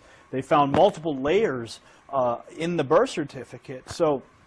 Um, what's to say that information that you've been receiving hasn't been doctored by another agency or another entity to provide you with information that could misdirect? Because if they see perhaps that you're out there speaking um, these things, that people are going to believe you because of what you say, but they may be feeding you wrong information. Is there any possibility that could be true? Well, as for the storyline that I have, I can give a very detailed chronology showing at any given stage what I was revealing, who I was revealing it to. It's very compelling. That's not something that can be doctored. That is absolutely, um, it's just, um, it's there for anybody to read. And so that's, if anybody is saying, am I for real? Yeah, I'm for real. Now, um, am I doing a good enough job on the information that I'm getting from other whistleblowers? Um, sometimes I'm doing a lousy job. So I got I got snookered on a story about um, a planet that was uh, Nibiru. I got really snookered. And what was really interesting there, I learned a lot, was um, I tried to correct the information. And every time I corrected the information, it was taken down from the internet. Um, so I learned that you have to be really a little careful about information and vetting it. Well, certainly, certainly practicing discernment uh, in everything we do is uh, is something that that must be practiced, especially when we're handed documentation that um, can make certain claims, and of course vetting the documents themselves. Um, so, so back to the topic at hand, and the, the, the global cabal of, of puppet masters who are pulling the strings of the international elite uh, and the banksters. I had mentioned um, the Illuminati and the Masons, and I, I mentioned the uh, uh, the Order of the Garter and these these these super secret organizations. Um, but you take it all back to the Vatican. You take it all right back to to, to those um, this this species of people. Um, if I could provide a little bit of historical perspective for a moment, when when the Illuminati was was supposedly disbanded. Um, some people believe that it just didn't disappear; it went underground um, and it simply spread itself out. Um, would you say that the same is happening with this species um, of, of, you know, I, I would say, you, you, say they're not human, but uh, for, for, for lack of better words, I'll say they're um, a species of humans. Do you think that these individuals have peppered themselves through some of these organizations as well? What I know or is it isolated simply to the Vatican? What I know is that um, when you get to be a 33rd degree Mason, and the Black Pope, and also the archaeologists, they all know that Moses was Akhenaten. And if you know that, then you know that Akhenaten had this huge skull, and his daughters had this huge skull. So I'm going to presume that they probably also know that there are individuals, and they're not humans. They do not have the same kind of D- DNA that we do. And I can tell you what I know about them. They're very mathematical. Their average intelligence is about 150. Uh, and they do not have um, uh, creativity. They're not um, emotional. And the other thing is that um, in the process of working with all of these whistleblowers, um, I've learned a lot about the strengths of, of Homo sapiens because, um, you know, we're not, uh, we're not giving each other salaries. We're not giving each other honors. We're not giving each other anything other than additional hard work. Um, but we also know who we're working for. We're working for all of humanity. So I, I have to ask this question because some of the viewers who are watching right now are going, they're talking about another species with an elongated skull. You mentioned the, the, the high intelligence, the lack of creativity. Um, and it's going to be hard for people to grasp that reality. And of course, everyone has to do their own homework to discover these things. Um, but given your whistleblower status with the World Bank, do you think that by promoting or discussing these types of theories hurts your credibility and all in the minds of some of the people who um, may have first heard of you through the whistleblower status at the World Bank? I'll tell you what, I've gotten a, a fair amount of feedback like that. And I'll tell you what I say to these people. I say that um, it has been an incredible experience to have made it this far. And, uh, and the number one thing that I've learned in that process is to trust my own intuition. Because that has um, really um, served me very well. And my intuition is telling me that this is the time to tell people this. Well, Karen, thanks for taking the time. I, I you know, I, I wanted to ask you some tough questions and and have you here to discuss some of these hard facts. And I thank you for uh, for taking the time to sit down with me today. Thanks for having me. All right. Gary Franchi signing off for the Next News Network. That was Karen Hudes. She's a World Bank whistleblower. Uh, Karen, what's the website? My website is www.kahudes.net, but just Google me and you'll find all kinds of stuff. All right, you heard it here. Google Karen Hudes, you'll find out more. Uh, as always, research the facts for yourself. Discover. Um, uh, dis- discovery on your own is always going to be um, the best. And like Karen says, listen to your intuition. Listen to your heart. Y pues esa es la historia más o menos de Karen Hits. Karen Hits. No sé si a alguien se le haga por ahí interesante todo esto. La verdad es de que todavía hay mucho más información de ella que estoy 90% seguro que debe de haber muchos videos más interesantes de, de, su historia, pero se los dejo ahí para que lo chequen. Y habla de del encuentro que tuvo con esta pues subespecie o especie, no sé, más bien especie, no me acuerdo cómo, cómo lo nombraba ella, y era, era algo muy, pues interesante, ¿no? Pero bueno. Por otro lado, señoras y señores, a ver, volviendo a... Checa esto, Leo. Este fenómeno sí está muy... Muy rarito. Estas medusas que aparecieron en... En el cielo y que pues sorprenden porque pues obviamente yo lo que asumo es el proyecto Bluebeam como siempre, pero pues obviamente llaman mucho la, la atención. Déjame adelantarla por aquí.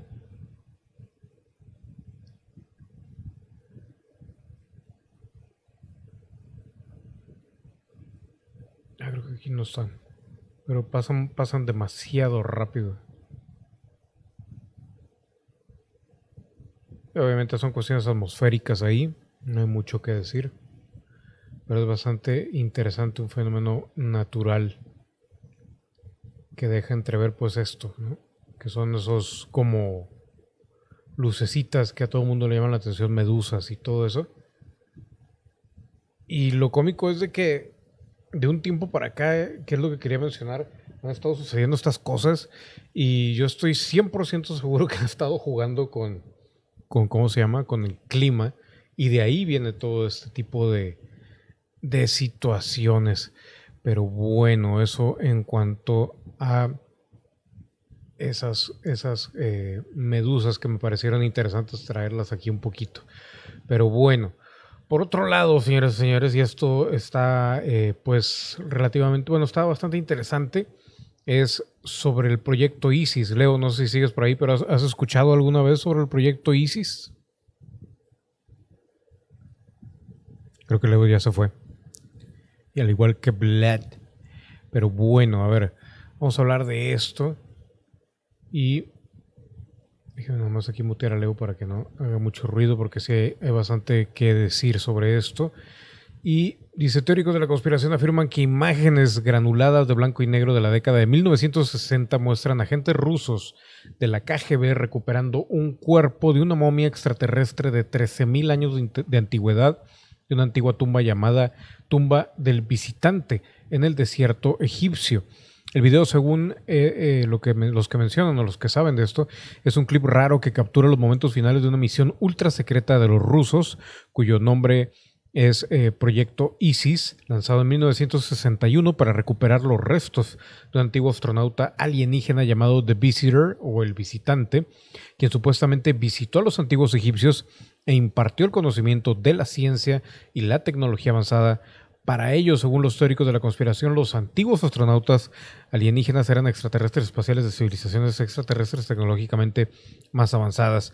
Las sociedades antiguas como la de Egipto lograron avances rápidos y alcanzaron estándares sorprendentes, de acuerdo a esta historia, sobre eh, pues estas, eh, o más bien debido a esta asistencia de alienígenas avanzados, aunque los escépticos han descartado la historia del proyecto ISIS como una invención, pues la historia cuenta eh, que en 1998 Sci-Fi eh, pues transmitió o emitió por primera vez un documento titulado The Secret KGB Abduction Files, o lo que es lo mismo, los eh, archivos secretos de abducciones de la KGB.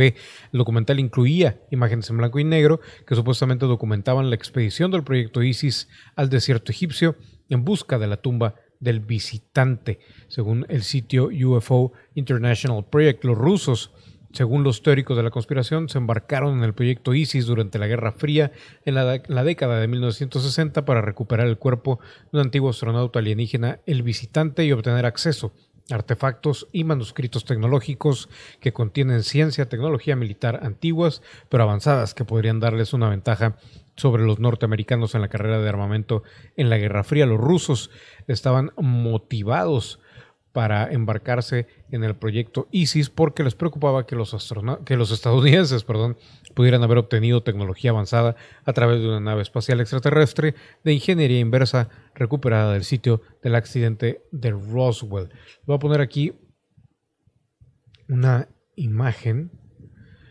Además, permítame un momento que es del supuesto video de esta momia, que sería interesante que, que, realmente hubiese sucedido. Obviamente la calidad ahí no es buena, digo, estamos hablando de los 80 por allá. dice, el equipo de Proyecto ISIS incluyó a egiptólogos, científicos, ingenieros y especialistas militares de la Academia de Ciencias Soviéticas. El equipo encontró el cuerpo del astronauta antiguo dentro de una antigua tumba egipcia de 13.000 años de antigüedad en el desierto. La tumba fue descubierta accidentalmente por los beduinos nativos que cayeron enfermos y murieron después de que intentaron abrir la tumba. Con base en la historia que contaron los beduinos antes de morir, los funcionarios egipcios sospecharon que la tumba podría contener artefactos tecnológicos avanzados y manuscritos científicos. La Unión Soviética y Egipto eran aliados en ese momento, entonces por miedo a que los estadounidenses pudieran haber obtenido información sobre la tumba, los egipcios contactaron a los rusos que ofrecieron asistencia técnica.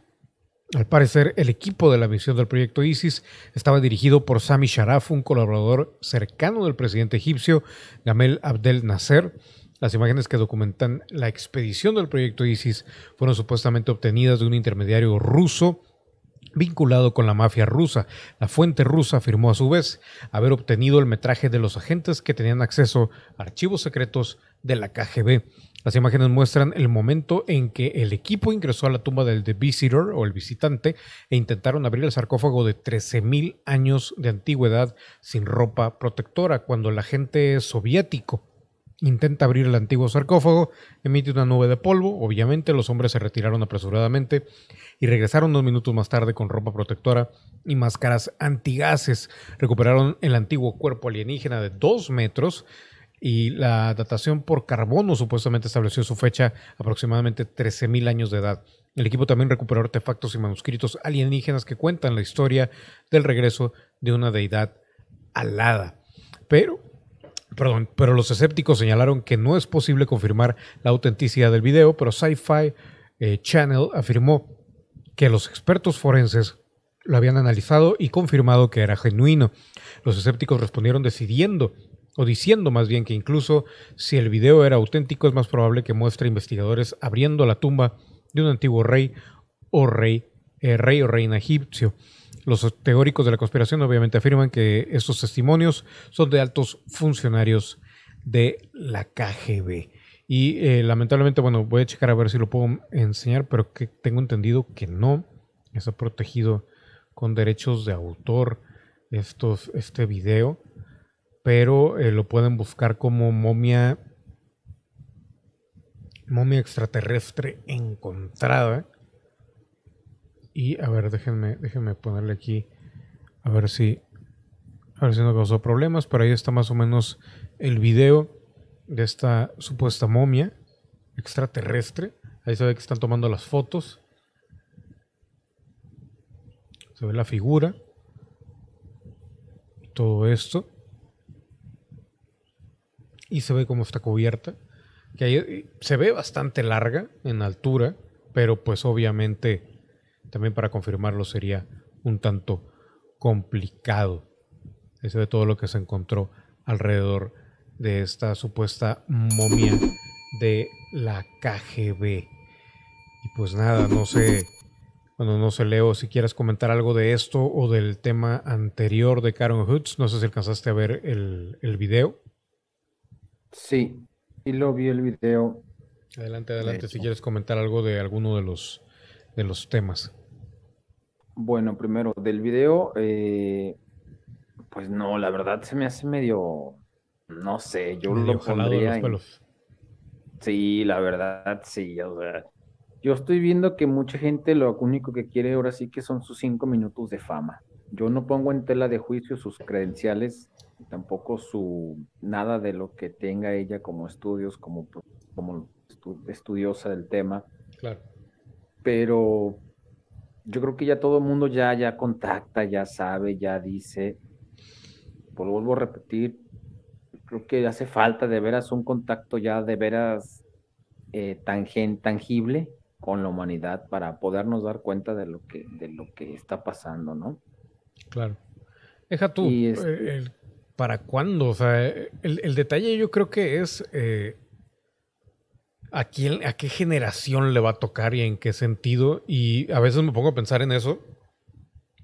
Y, por ejemplo, si seguimos con eso de la generación cristal, que todo, todo les molesta y todo ese rollo, y desaparecemos todos los anteriores, güey.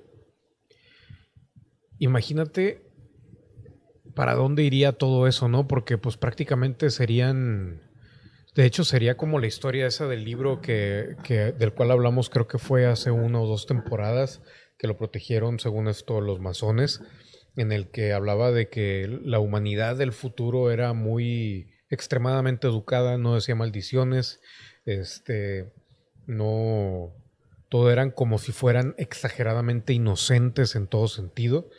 Y de alguna manera, pues sí se dirigiría más que todo a un punto de, de manipulación, ¿no? Yo creo si fuese así. Y la otra es de que si, si nos tocara a nosotros, digo, todavía, al menos si nos tocara a todas estas generaciones que estamos ahorita, eh, ¿cómo se dice? Cruzándonos, pues. Eh, pues creo que hay de todo, ¿no? Tanto hay todavía boomers que vienen de la guerra y que conocen de historia y de cosas de esas. Estamos nosotros que los inconformes por ahí que somos generación X, que después nos llamaron millennials y todo eso, y luego aparte también están los que se rompen. Y honestamente yo creo que a nadie le convendría llegar a, un, a un lugar con, con esa mezcla, ¿no?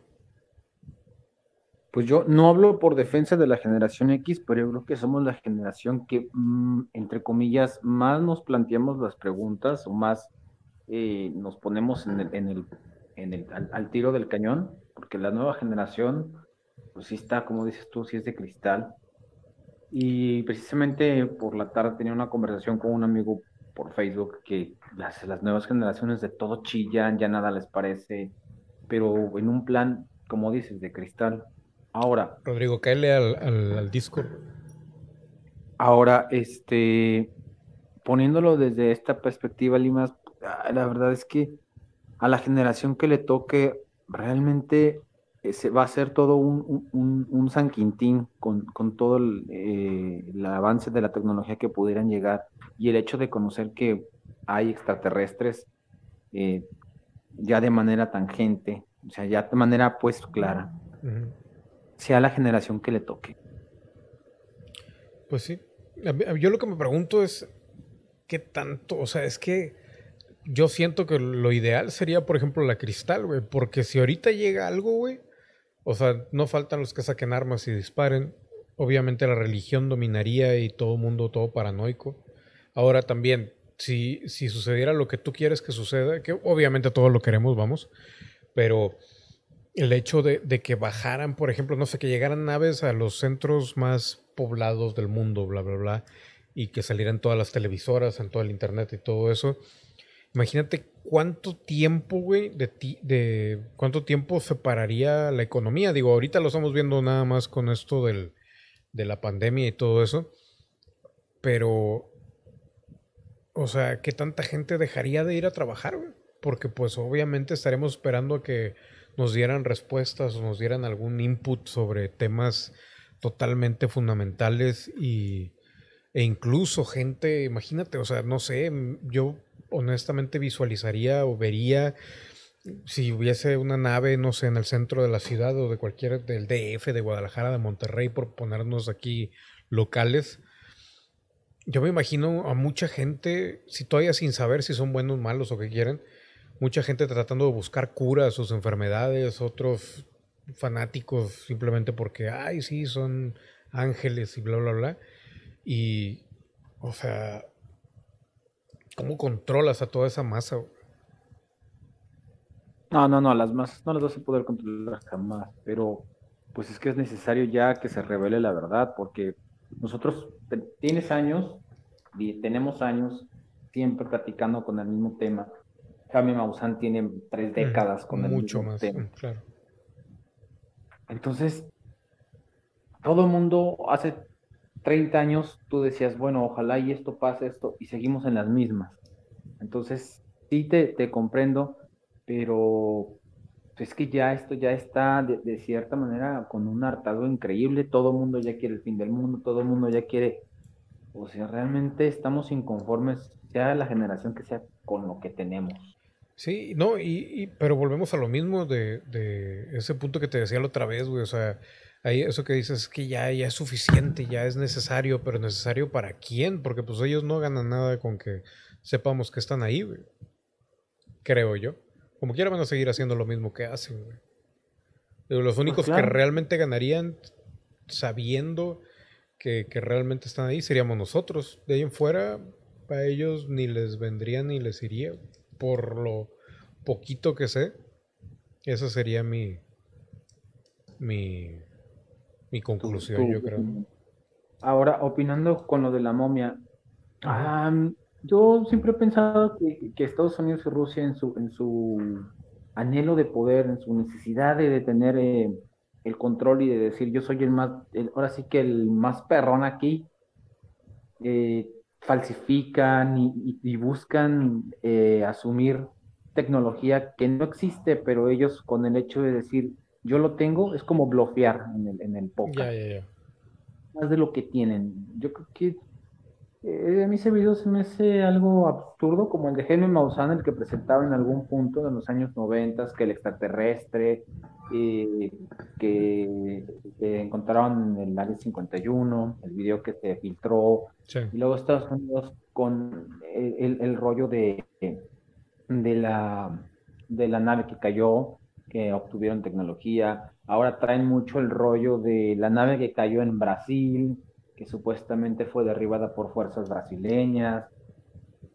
Para mí es puro blofeo por parte de ambas naciones. No dudo que en cualquier momento hasta China esté bloqueando de la misma manera por su proyecto de la conquista de la Luna y Marte para hacerse de algún invento, eh, pero ellos mismos crearlo y decir que fue algún, algo extraterrestre, que les va a dar el control de la humanidad. O sea, son tres potencias actualmente que buscan el control y el dominio de todos los pueblos, sin importarles absolutamente nada. Claro. Sí, sí, sí, también está esa, ese lado de la historia que por, un lado a mí me parecería más fascinante todavía, la verdad. O sea, todavía, incluso con existencia no de, de seres de otro planeta, dimensiones o lo que sea, me parecería genial el hecho de que, de que todo fuera una invención del gobierno. Me parecería absolutamente admirable. Negativo a lo mejor, pero totalmente admirable. Y luego checa esto, no sé si también tienes ahí el, el, el Twitch a la mano. Sí, lo estoy viendo Pero en Twitch. Pero cheque este video. Este video sí no, no sé cómo tomarlo, la verdad. Eh, es una cantante, no sé quién ahí, ni lo leí, la verdad. Yo nada más me dediqué a ver el video.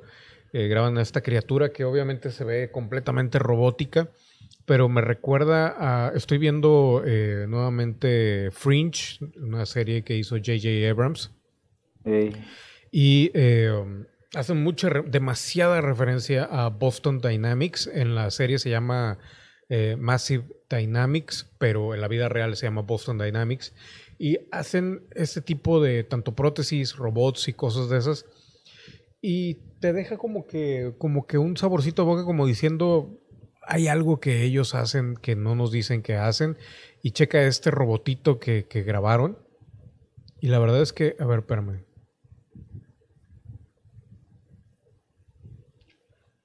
Lo voy a regresar porque no se vio. Ah, bueno, creo que ahí lo,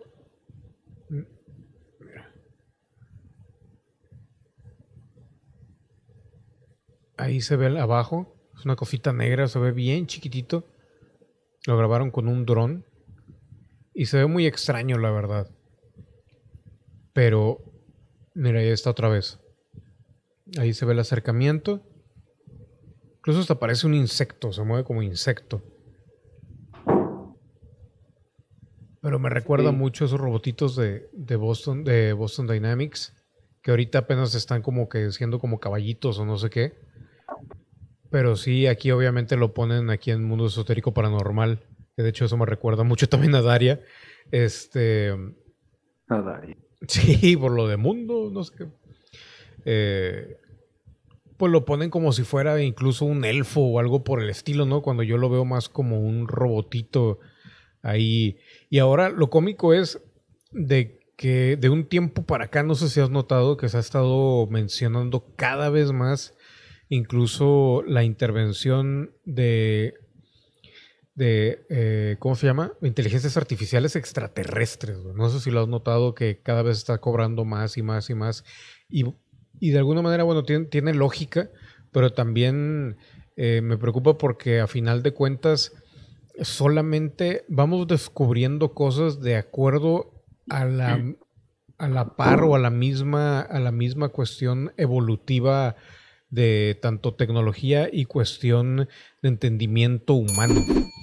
Entonces, eh, de alguna manera volvemos a, esa, a ese punto de inflexión en el cual qué tanto es cierto, qué tanto es interpretación del cerebro y qué tanto es, pues, otras cuestiones, ¿no? Entonces, pues sí, creo que la pregunta es clara de, y el, más bien el, statement o la afirmación de que seguimos en las mismas. Ya lo habíamos dicho también años anteriores. Y por más que avanzamos, damos un paso adelante y dos atrás.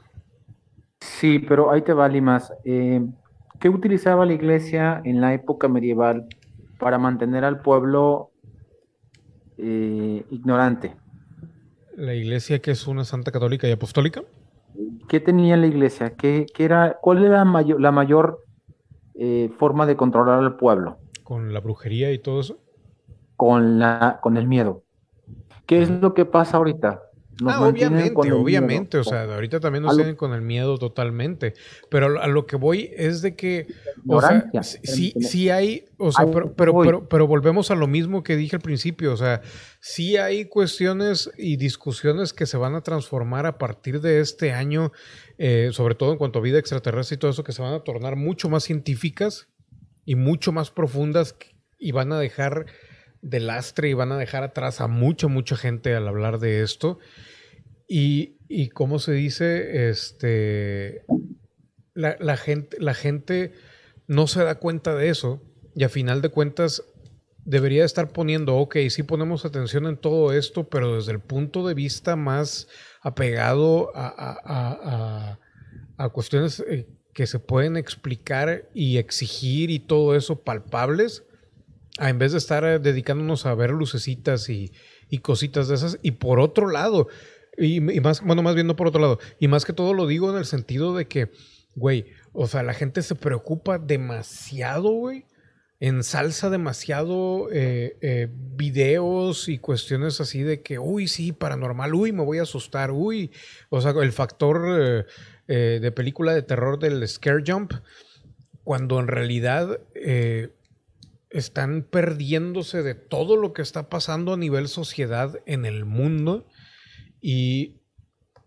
no, no por decir que estamos desperdiciando el tiempo en esos temas porque pues o sea hay, hay tiempo para todo pero a final de cuentas creo que, que lamentablemente volvemos a, caer en esa manipulación en la cual eh, deberíamos estar poniendo atención a cuestiones que están sucediendo en los países, en la humanidad y que eventualmente nos pueden llevar también de la mano a, solucionar otras dudas mucho más existenciales, mucho más grandes que tienen que ver ya con, con entidades extraterrestres o lo que sea y, que no lo están haciendo y que viene también de lo mismo de la falta de educación, de la falta de interés, de la falta de muchas cosas y la gente no soporta ni tantito la crítica en cuanto a ese tipo de cuestiones porque todo el mundo quiere creer que sabe.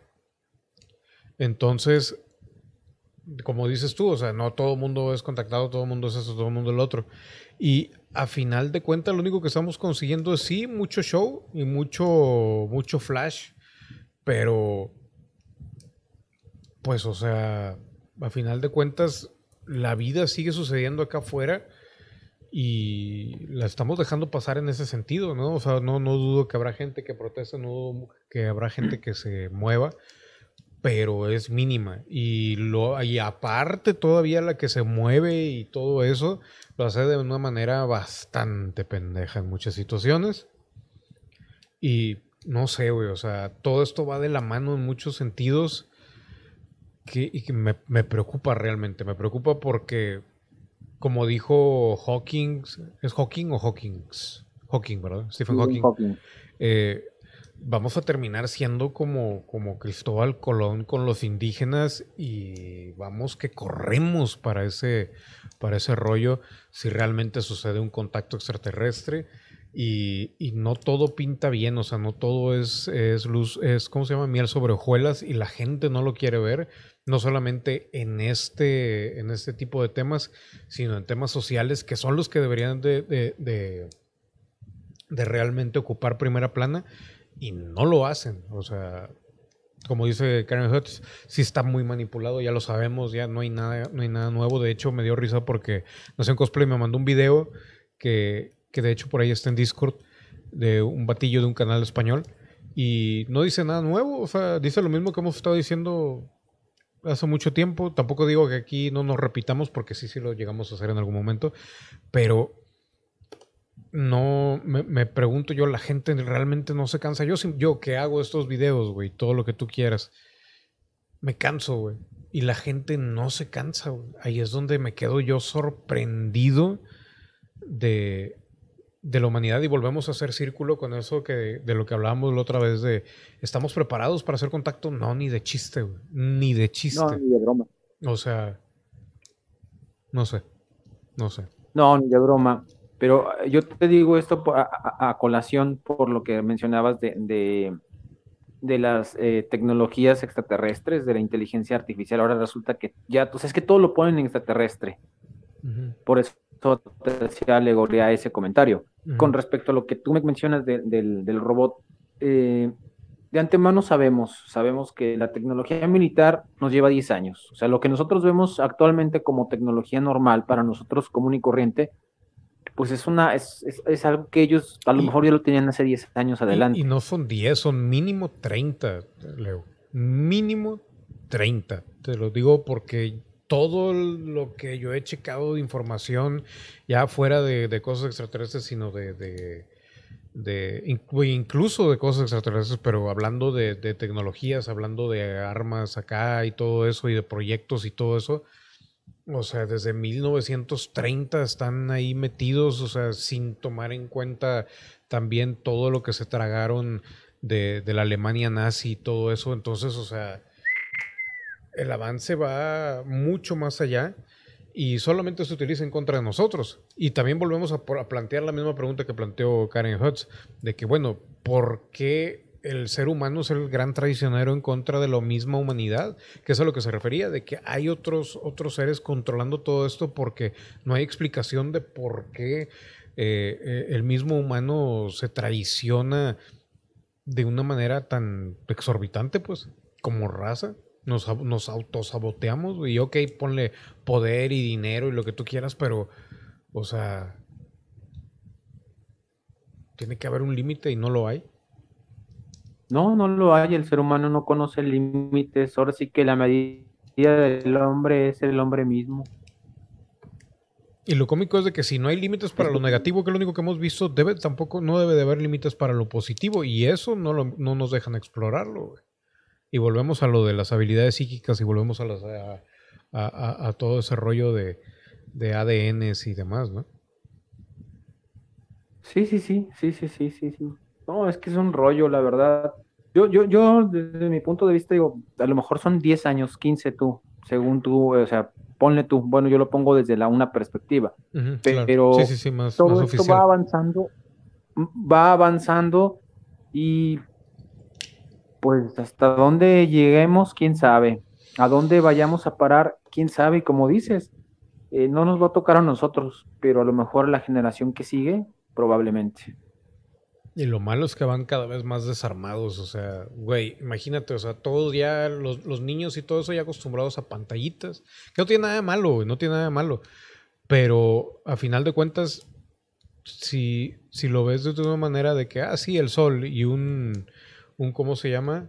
Un pulso electromagnético, se va toda la tecnología, güey. No, no van a saber ni plantar un árbol o no sé, güey. No sé. Me recordaste la película de, de Wally. Cuando llegan a la Tierra que, que, dicen que van a plantar árboles de pizza. Ah. al final de la película. Este, sí, totalmente de acuerdo, totalmente de acuerdo contigo, porque pero tú, tú creciste en los años 80, tu adolescencia fue en los años 90.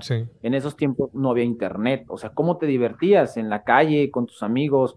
Ahora actualmente Ah, no, yo, estoy viviendo yo me divertí con la tele. A mí no me tocó tanto la calle, pero sí. No, no, no, pero, pero ahorita. Ah, sí, pero en comparación, sí. en el internet para vivir. Pues todos. No, sí, sí, sí, pero o sea, raya en la locura. Tú no, tú no pones algo en Facebook y al rato te, están diciendo, oye, ¿qué te pasó? Ah, no, yo no, yo pues, nomás no me conecté y ya. Sí, sí, sí. Pero pues, quién sabe. Les iba a poner aquí ahorita eh, lo de The Economist, pero no me, no me dejó. Una disculpa. Pero. La revista, Limas, la revista The Economics, eh, ¿esa la, la, la, la compraste o te la mandan por internet? Esa eh, yo la consigo, güey. Y no siempre me llega muy a tiempo, que digamos. Entonces, este, sí, por ejemplo, como para, para reportar algo o algo así, sí, sí iríamos atrasadillos. Porque sí vi el video de, este cuate de Gran Misterio y su diario hace sus alucinaciones bien jaladas de los pelos. Yo creo que eh, este, este tipo sí leyó mucho a este J. a Howard Phillips, mm. porque de hecho hay también tiene unos videos donde habla acerca de los libros de Howard Phillips y no, no, no, sí se alucina brutal, brutal. Pues no sé, güey, pero el punto es de que, o sea, se me hizo ridículo mucho lo que dijo y yo no comparto, a mí me da mucha risa que que esa no es la portada que vamos, de la cual vamos a hablar. Digo, bueno, no es de la revista que vamos a hablar ahorita, tantito, pero nada más para tenerla de referencia. Eh, um, a mí lo que me desespera es que la misma gente se proteja tanto, o sea, en el sentido de que se, se ciega a que no, sí, este, es que a, mí me, han criticado porque yo siempre digo, yo siempre he sido muy sincero, cabrón, de lo, de lo que pienso en cuanto a todo, todo este rollo. Y a final de cuentas siempre, nunca falta alguna, no me duele ni nada, pero, pero se me hace muy rara los comentarios de mucha gente de que, ay, es que, ¿por qué hablas mal de otros canales? Y no sé qué, pues no es que no, hable, no es que hable mal, cabrón, es de que te estoy diciendo, o sea, revisa ese, eh, la información que te está dando ese canal porque yo obviamente no el 100% de las veces porque sería también ridículo, pero la están, si te estoy diciendo que la están cagando es porque la están cagando, güey, o sea, no hay otra maldita palabra para decirlo. Porque, ok, güey, si yo te dijera, no, el 100% de las cosas que sacas están mal, no, tampoco. Pero en ciertos aspectos, o sea, y más que todo cuando, por ejemplo, te, al menos los que, y créeme, güey, yo estoy suscrito en YouTube a casi, yo creo que todos los canales eh, más populares de conspiraciones, de paranormal y de todo eso, con excepción de algunos que salieron a partir, no sé, del 2000, ya pone 2010 para acá o una cosa así. Pero los grandes, grandes, yo, yo, yo veo lo que suben, güey. No solamente como referencia, no solamente este, también para ver, que, a ver si yo también la estoy cagando o algo, pero pero a veces se me hace este muy, o sea, me doy cuenta cuando yo saco algo antes que ellos y ustedes saben que aquí este canal hubo un tiempo en que se veía mucho y como quieran no se compara con ninguno de ellos en cuanto a volumen de vistas ni nada por el estilo ni suscriptores, pero te das cuenta cuando cuando toman algo de tan específico de, de lo que de lo que dices y con BM Gran Misterio en ese video que habla de hecho de, la portada de los asteroides y todo eso, o sea, me di cuenta incluso hasta de la forma en que decía el dedo en la llaga y no sé qué, o sea, cuántas millones de veces no usé yo esa frase que yo sé que van a decir, ay, güey, ni que fuera exclusiva tuya, obviamente no, pero, pero, o sea, el concepto, todo, todo, todo, todo lo que era, al menos unos dos minutos, güey, así de que me quedé, güey, o sea, no manches. Y eso sí, hay, hay detalles que no por pararme el cuello ni nada, pero en serio, o sea, sí, sí han salido primero aquí que en otros lados y luego veo que los reproducen. Y deja tú, no hay ningún problema, yo también he agarrado cosas de otros canales, pero lo que voy es de que a veces los reproducen mal, como por ejemplo lo de John Titor, que, que hacían la, la, traducción, le, metían mucha información que no iba. Y a final de cuentas, eh, de hecho, cuando dejé de hacer videos fue cuando muchos de esos videos de otros canales, ¡pum!, los empezaron a poner por todos lados. Y, era bien triste ver cómo estaba transgiversada la información. Pero lo que voy con todo esto, ya cuestiones prácticas, pues, es, número uno, eh, este güey pone ahí de que no, es que el, el, The Economist en la página de internet ahí aparece una pequeña frasecita. No es una frasecita, imbécil. O sea, está, está el artículo completo al que se refiere la portada de la revista. Y todo el significado de, de, de esa portada está en todos los artículos de la revista completa y tienes que leerla para realmente darte una idea a lo que se refiere. Obviamente también yo también empecé diciendo, ah, es que pues, no tenía acceso a ella, hay que asumir, hay que tratar de adivinar y bla, bla, bla. Pero una vez que ya tienes acceso, te das cuenta de cómo está todo ese rollo. Pero bueno, lo principal y, a lo que iba todo este comentario es que eh, dentro de esta revista, que es la del Panda, la que están viendo aquí atrás de mí, que es la del 2020, no la de este mes, pero la del año, hablan, hay un artículo que me llamó mucho la atención y es que ya hay, fíjense, seguimos hablando del espacio, seguimos tratando todo ese rollo. Yo todavía pensaba que quedaba un tanto de tiempo para que hubiera conflictos en el espacio, pero es que ya los hay. Y expertos están diciendo, y es que no sé si lo puedo poner aquí en pantalla, que este que ya incluso hay conflictos entre Estados Unidos, entre Rusia y China por cuestiones de... Y siempre lo hemos sabido, pero ya esto ya está tornando mucho más serio en cuanto a, ¿cómo se llama? A satélites eh, en órbita.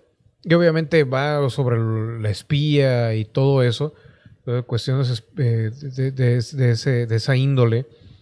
Pero lo que me sorprende es de que cada vez se está tomando mucho más en serio y aquí en la revista lo ponen de que, pues obviamente, eh, ese hecho que mencionas tú de que no se sabe, no se sabía hasta cierto punto qué tanto, de qué tanta tecnología realmente tenía la Unión Soviética en aquellos entonces, qué tanto era puro bluff, qué tanto era cierto, qué tanto no.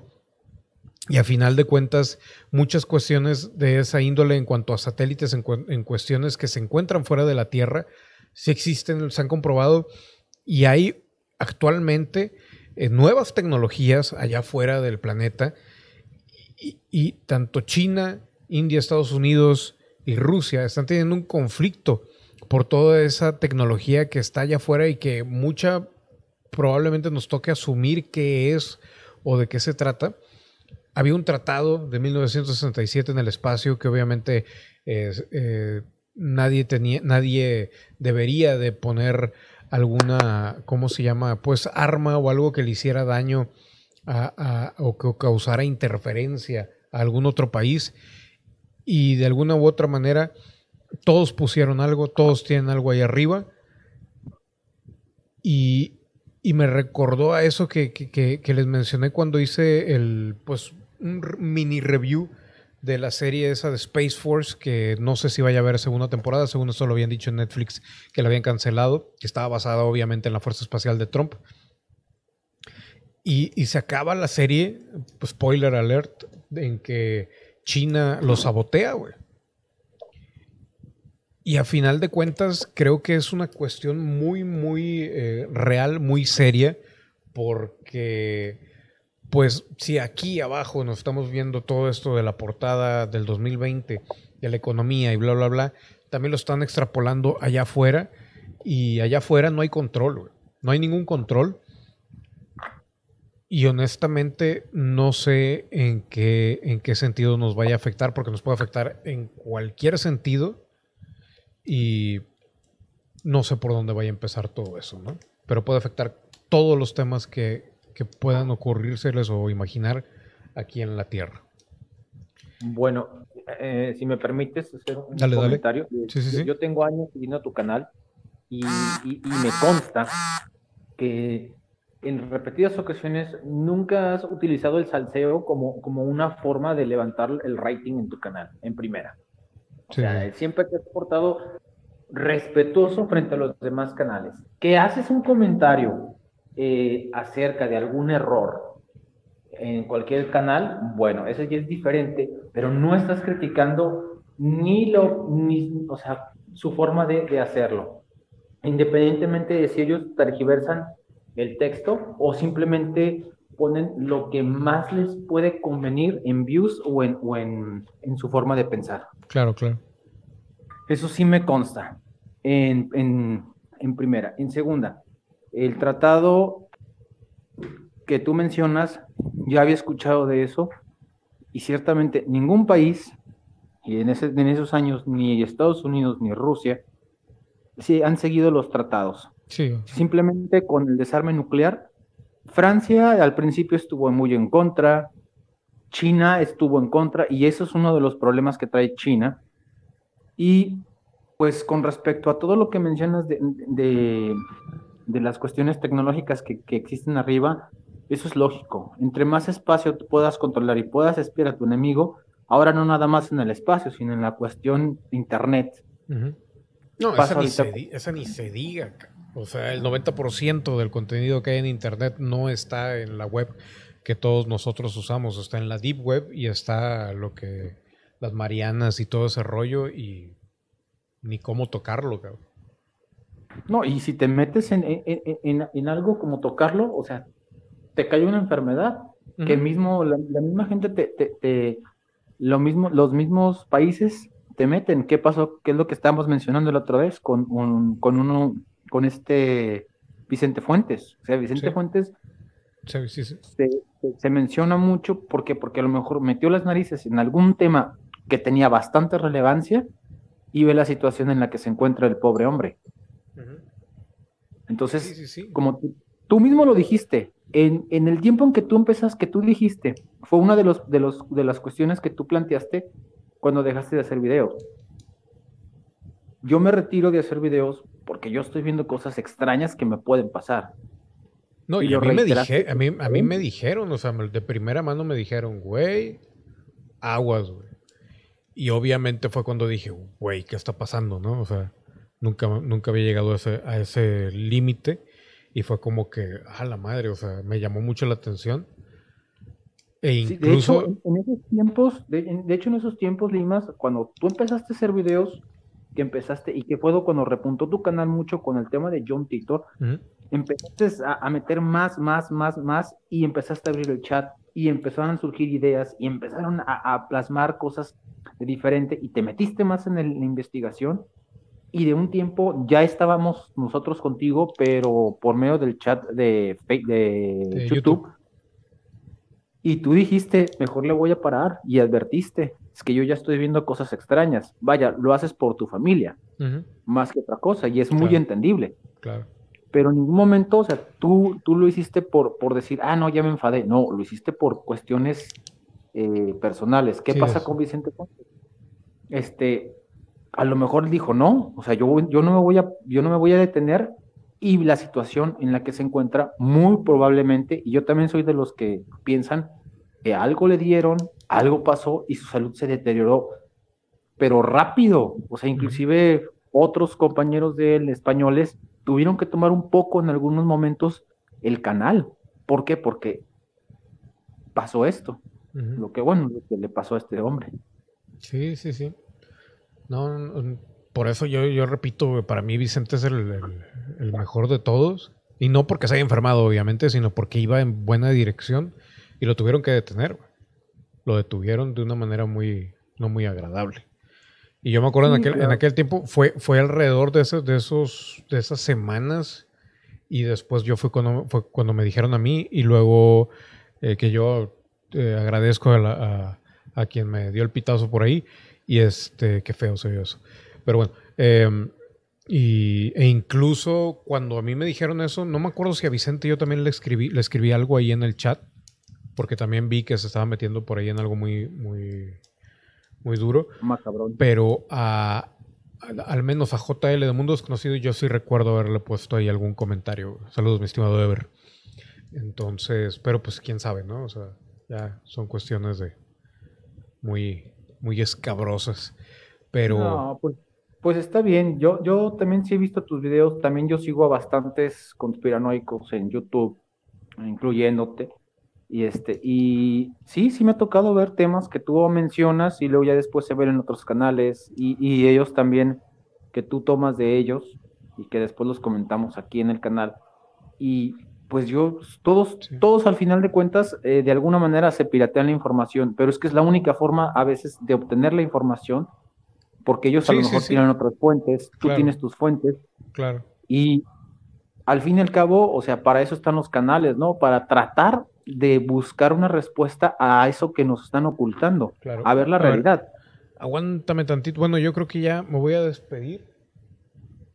A ver, espérame. No, está bien.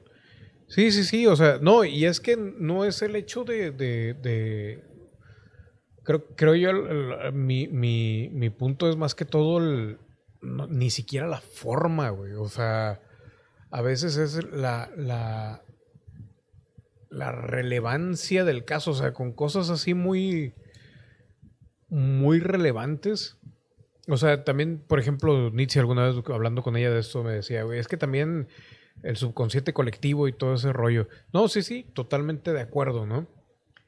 Pero eh, muchas veces la simplificación, güey, o sea, si, si, si tú expones un tema y lo das lo más completo posible, mm. ¿Por qué? O sea, volvemos a lo mismo que tú dices, de que, bueno, lo que les conviene o lo, lo, que les atrae, los que, lo que trae más, más rating, por ejemplo, que es lo que discuto yo con lo de con lo de BM, de esa, de lo de la revista esta de, los, de los meteoritos y todo eso, que de volada se enfocó nada más en lo de que lo que llama la atención, que es lo mismo que hizo también The Economist, ¿no? Enfatizar en que este en cuestión alienígena. Y a final de cuentas, Eh, y yo lo vi, yo lo veo aquí, por ejemplo, cuando al principio de este programa que, hablé de la portada de The Economist, la, la, nueva, se empezaron a ir, donde no dije nada de extraterrestres porque la portada no habla nada de eso, güey. Y es bien cómico, a lo que voy, a mi punto es no es ni siquiera criticar a, a, BM, güey, porque me vale madre lo que haga, si lo hace o no lo hace, me lo paso por el culo, güey. Me cae bien el güey y, al mismo tiempo me da lo mismo. Pero, este, no es la verdad. Y la gente tampoco quiere escuchar la verdad. Prefiere irse por el cuento, por lo fantástico y bla, bla, bla. Y me quedo yo así de que sorprendidísimo, pero sorprendidísimo desde de eso, porque a final de cuentas, eh, eventualmente se va a saber lo que se tenga que saber. Probablemente no, nos toque, pero al menos va a haber vestigios de lo que dijimos. Y, pero es bastante triste, o sea, la actitud del, del, ser humano como, como especie. Y, la verdad es de que pues no pinta bien, o sea, todo el mundo siempre se quiere parar de que no, sí, yo, yo, yo, y este rollo, y es que somos superiores, y es que el otro, y bla, bla, bla. Y no, güey, o sea, no, nada más, no. Digo, qué bueno, qué bueno que, que nos vaya bien cuando nos va bien, pero a final de cuentas, híjole, cabrón, o sea, no, nos preguntamos de que por qué pasa lo que pasa, pues, güey, lo estamos dejando pasar nosotros, güey. Y esto no se va a resolver porque una sola persona haga o saque algo, porque a final de cuentas, si lo empiezan a linchar, todo el mundo se va a voltear y se va a ir a su casa. Yo lo he visto. Y lo he sentido en, carne propia con algunas cosas de aquí del mismo canal. Y a final de ah, cuentas, o sea... Pues es que como dices tú, no, es que la gente no está preparada para la verdad y en eso sí estoy de acuerdo contigo. Alguien háblale con la verdad, y estamos tan acostumbrados a la mentira y a la ignorancia que cuando vemos la verdad pensamos que es ficción. Sí, sí, sí. Pero pues, quién sabe, cabrón. Ya.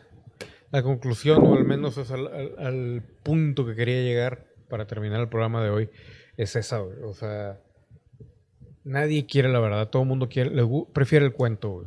Prefieren el cuento, prefieren el adorno y lamentablemente es que así nos, nos educaron y así nos tiene también todo esa, todo mundo está de que no, sí, es que hay que despertar, hay que abrir los ojos, pero ese mismo disque despertar que traen muchos, híjole, es nada más como que un parpadeo para dormir otro sueño, que es paralelo al, al que según ellos despertaron, ¿no? O al que según nosotros despertamos. Entonces, es preocupante, güey, es preocupante. Y lo que les decía al principio del programa, eh, vienen programas muy buenos. Este, yo sé que a lo mejor fue, estuvo no tan divertido, no tan interesante ni nada, este, ni tan nuevo, pero es como que ese sube y baja de emociones. El próximo, espero que ya para el próximo sí, sí traerles algo bastante, bastante interesante. Eh, por ahí lo que les decía también al principio del programa, eh, ya hemos hecho lo nuestro en cuanto a luchar en contra de las cuestiones que suceden y no estoy hablando nada más de cuestiones de conspiraciones, estamos hablando de otras cosas que es muy complicado meterme, pero dime, dime, dime.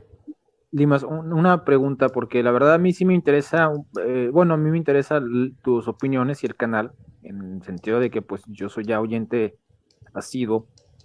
Y eh, nomás una pregunta para, yo sé que esto probablemente no pase, pero sí me gustaría que lo, tomaras en cuenta, ¿no? Un poco, algo muy paranoico, ¿no? Pero, ¿qué va a pasar con el canal en caso de que se suscite una guerra? Ya que supongo, quiero suponer, que, el que el Internet lo van a restringir. Eh, va a haber otro medio de contacto, otra forma de, de, de seguir en comunicación con tu público, con nosotros, con porque me supongo que muchos temas van a, van a, van a censurarlos, van a limitar el Internet, eh, muchas cosas no se van a poder hablar, lo que pasa en Facebook. Claro. Entonces, ¿va a haber alguna forma de que tu público, tu gente, los que te seguimos... Pues e, es ahí la, el problema ya no sería yo, el problema serían ustedes porque qué tan... O sea, yo, sé cómo continuar esto, aunque independientemente pase algo o no pase algo pero el detalle es qué tan metido está la gente como para, no sé, suponiendo, se abre algún, algún, eh, llamémosle servir, que yo sé que es P2P, pero bueno, eh, en, la Deep Web se abre algo o algo por el estilo, obviamente el noventa y tantos por ciento de la gente no tiene ni puta idea de cómo navegar ahí eh, con seguridad. Entonces ahí como que también hay ya, por ejemplo, estuve hablando con Vlada, hay algunas páginas ahí también que, que, que no están tan censuradas como YouTube, que también por ahí hay, algo. Entonces, este, pudiera darse ahí. Pero el detalle va a estar en que sí tendrían que estar completamente conectados eh, en redes sociales conmigo, pues y cosa que no lo hacen. y porque, pues, por ejemplo, hay, unos que no tienen Facebook, hay otros que no tienen Twitter, hay gente que, pues sí, pero nunca están ahí o cosas así, ¿no? Entonces, eh, pues sería el detalle. Pero tengo entendido que incluso que se suscitara una guerra eh, o una cuestión así, probablemente sería al revés, güey. Se abrirían más los canales porque ya realmente no, no habría mucho que hacer, güey. O sea, como para cambiar algo. Ya nada más sería intercambio de, de datos y de cualquier manera, eh, si te digo, o sea, si hay, hay, por ahí un plan, un plan de reserva, pero es muy, o sea, no sabría yo exactamente quién realmente pudiera, pudiera llegar a él. No sé si me explico. O sea, seguir haciendo lo mismo, pero en, otro lado. Y no sé exactamente si todavía alguien, alguien tuviera acceso, ¿no? Por eso te digo, yo, yo estimo que si se diera algo así, sería al revés, güey. Creo que abrirían. Sí, antes, previo a eso, habría una censura, creo yo. Pero ya cuando se suscitaran las cosas, creo que lo primero que sería. Eh, sería evitar, o sea, abrir los canales. Y por ese lado también hay otro proyecto por ahí que no, del cual también, este, para evitar que suceda eso, que se cierren los canales, güey, pero eso sí ya, eh, huele raro aquí, este, escapa de mi, de mi, de mi conocimiento total, güey, porque si no, ahí, ahí eso nada más lo sé muy, es más, suponiendo que ahorita viniera el FBI y me llevara, güey, y como en las series te ponen ahí de que te echan agua y todo eso, ¿qué sabes tú de este movimiento que no sé qué? Ah, la verdad es que no, sé nada. Y la verdad es que no sé nada. Pero sí, también hay, hay algo por ahí que del, cual tengo, tengo conocimiento. Y otra cosa que probablemente, pero esa sí no sabría cómo tratarla aquí en el programa. Estaría muy, muy genial, pero no tengo la menor idea cómo, cómo tratarlo en el programa, la verdad, porque creo que eh, se afectaría a sí mismo, pues. Entonces, ahí sí no sé qué rollo. No sé ni cómo explicarla. Sí, ya me di cuenta. Pero sí, sí, sí, de que hay, hay, hay planes, entre comillas, sí, sí hay. Por eso también la diversificación y todo ese rollo de venir a Twitch, Discord, todo eso es el, clásico, el clásico modus operandi de los preppers, de redundar. Pero pues volvemos a lo mismo, no sabemos si sucediera ese, ese escenario, no sabemos exactamente cómo se, suscitaría, pues. Entonces, habría que esperar ya estar enfrente de eso para saber, porque a lo mejor ni siquiera hay luz, güey. ¿Cómo haces algo si no hay luz?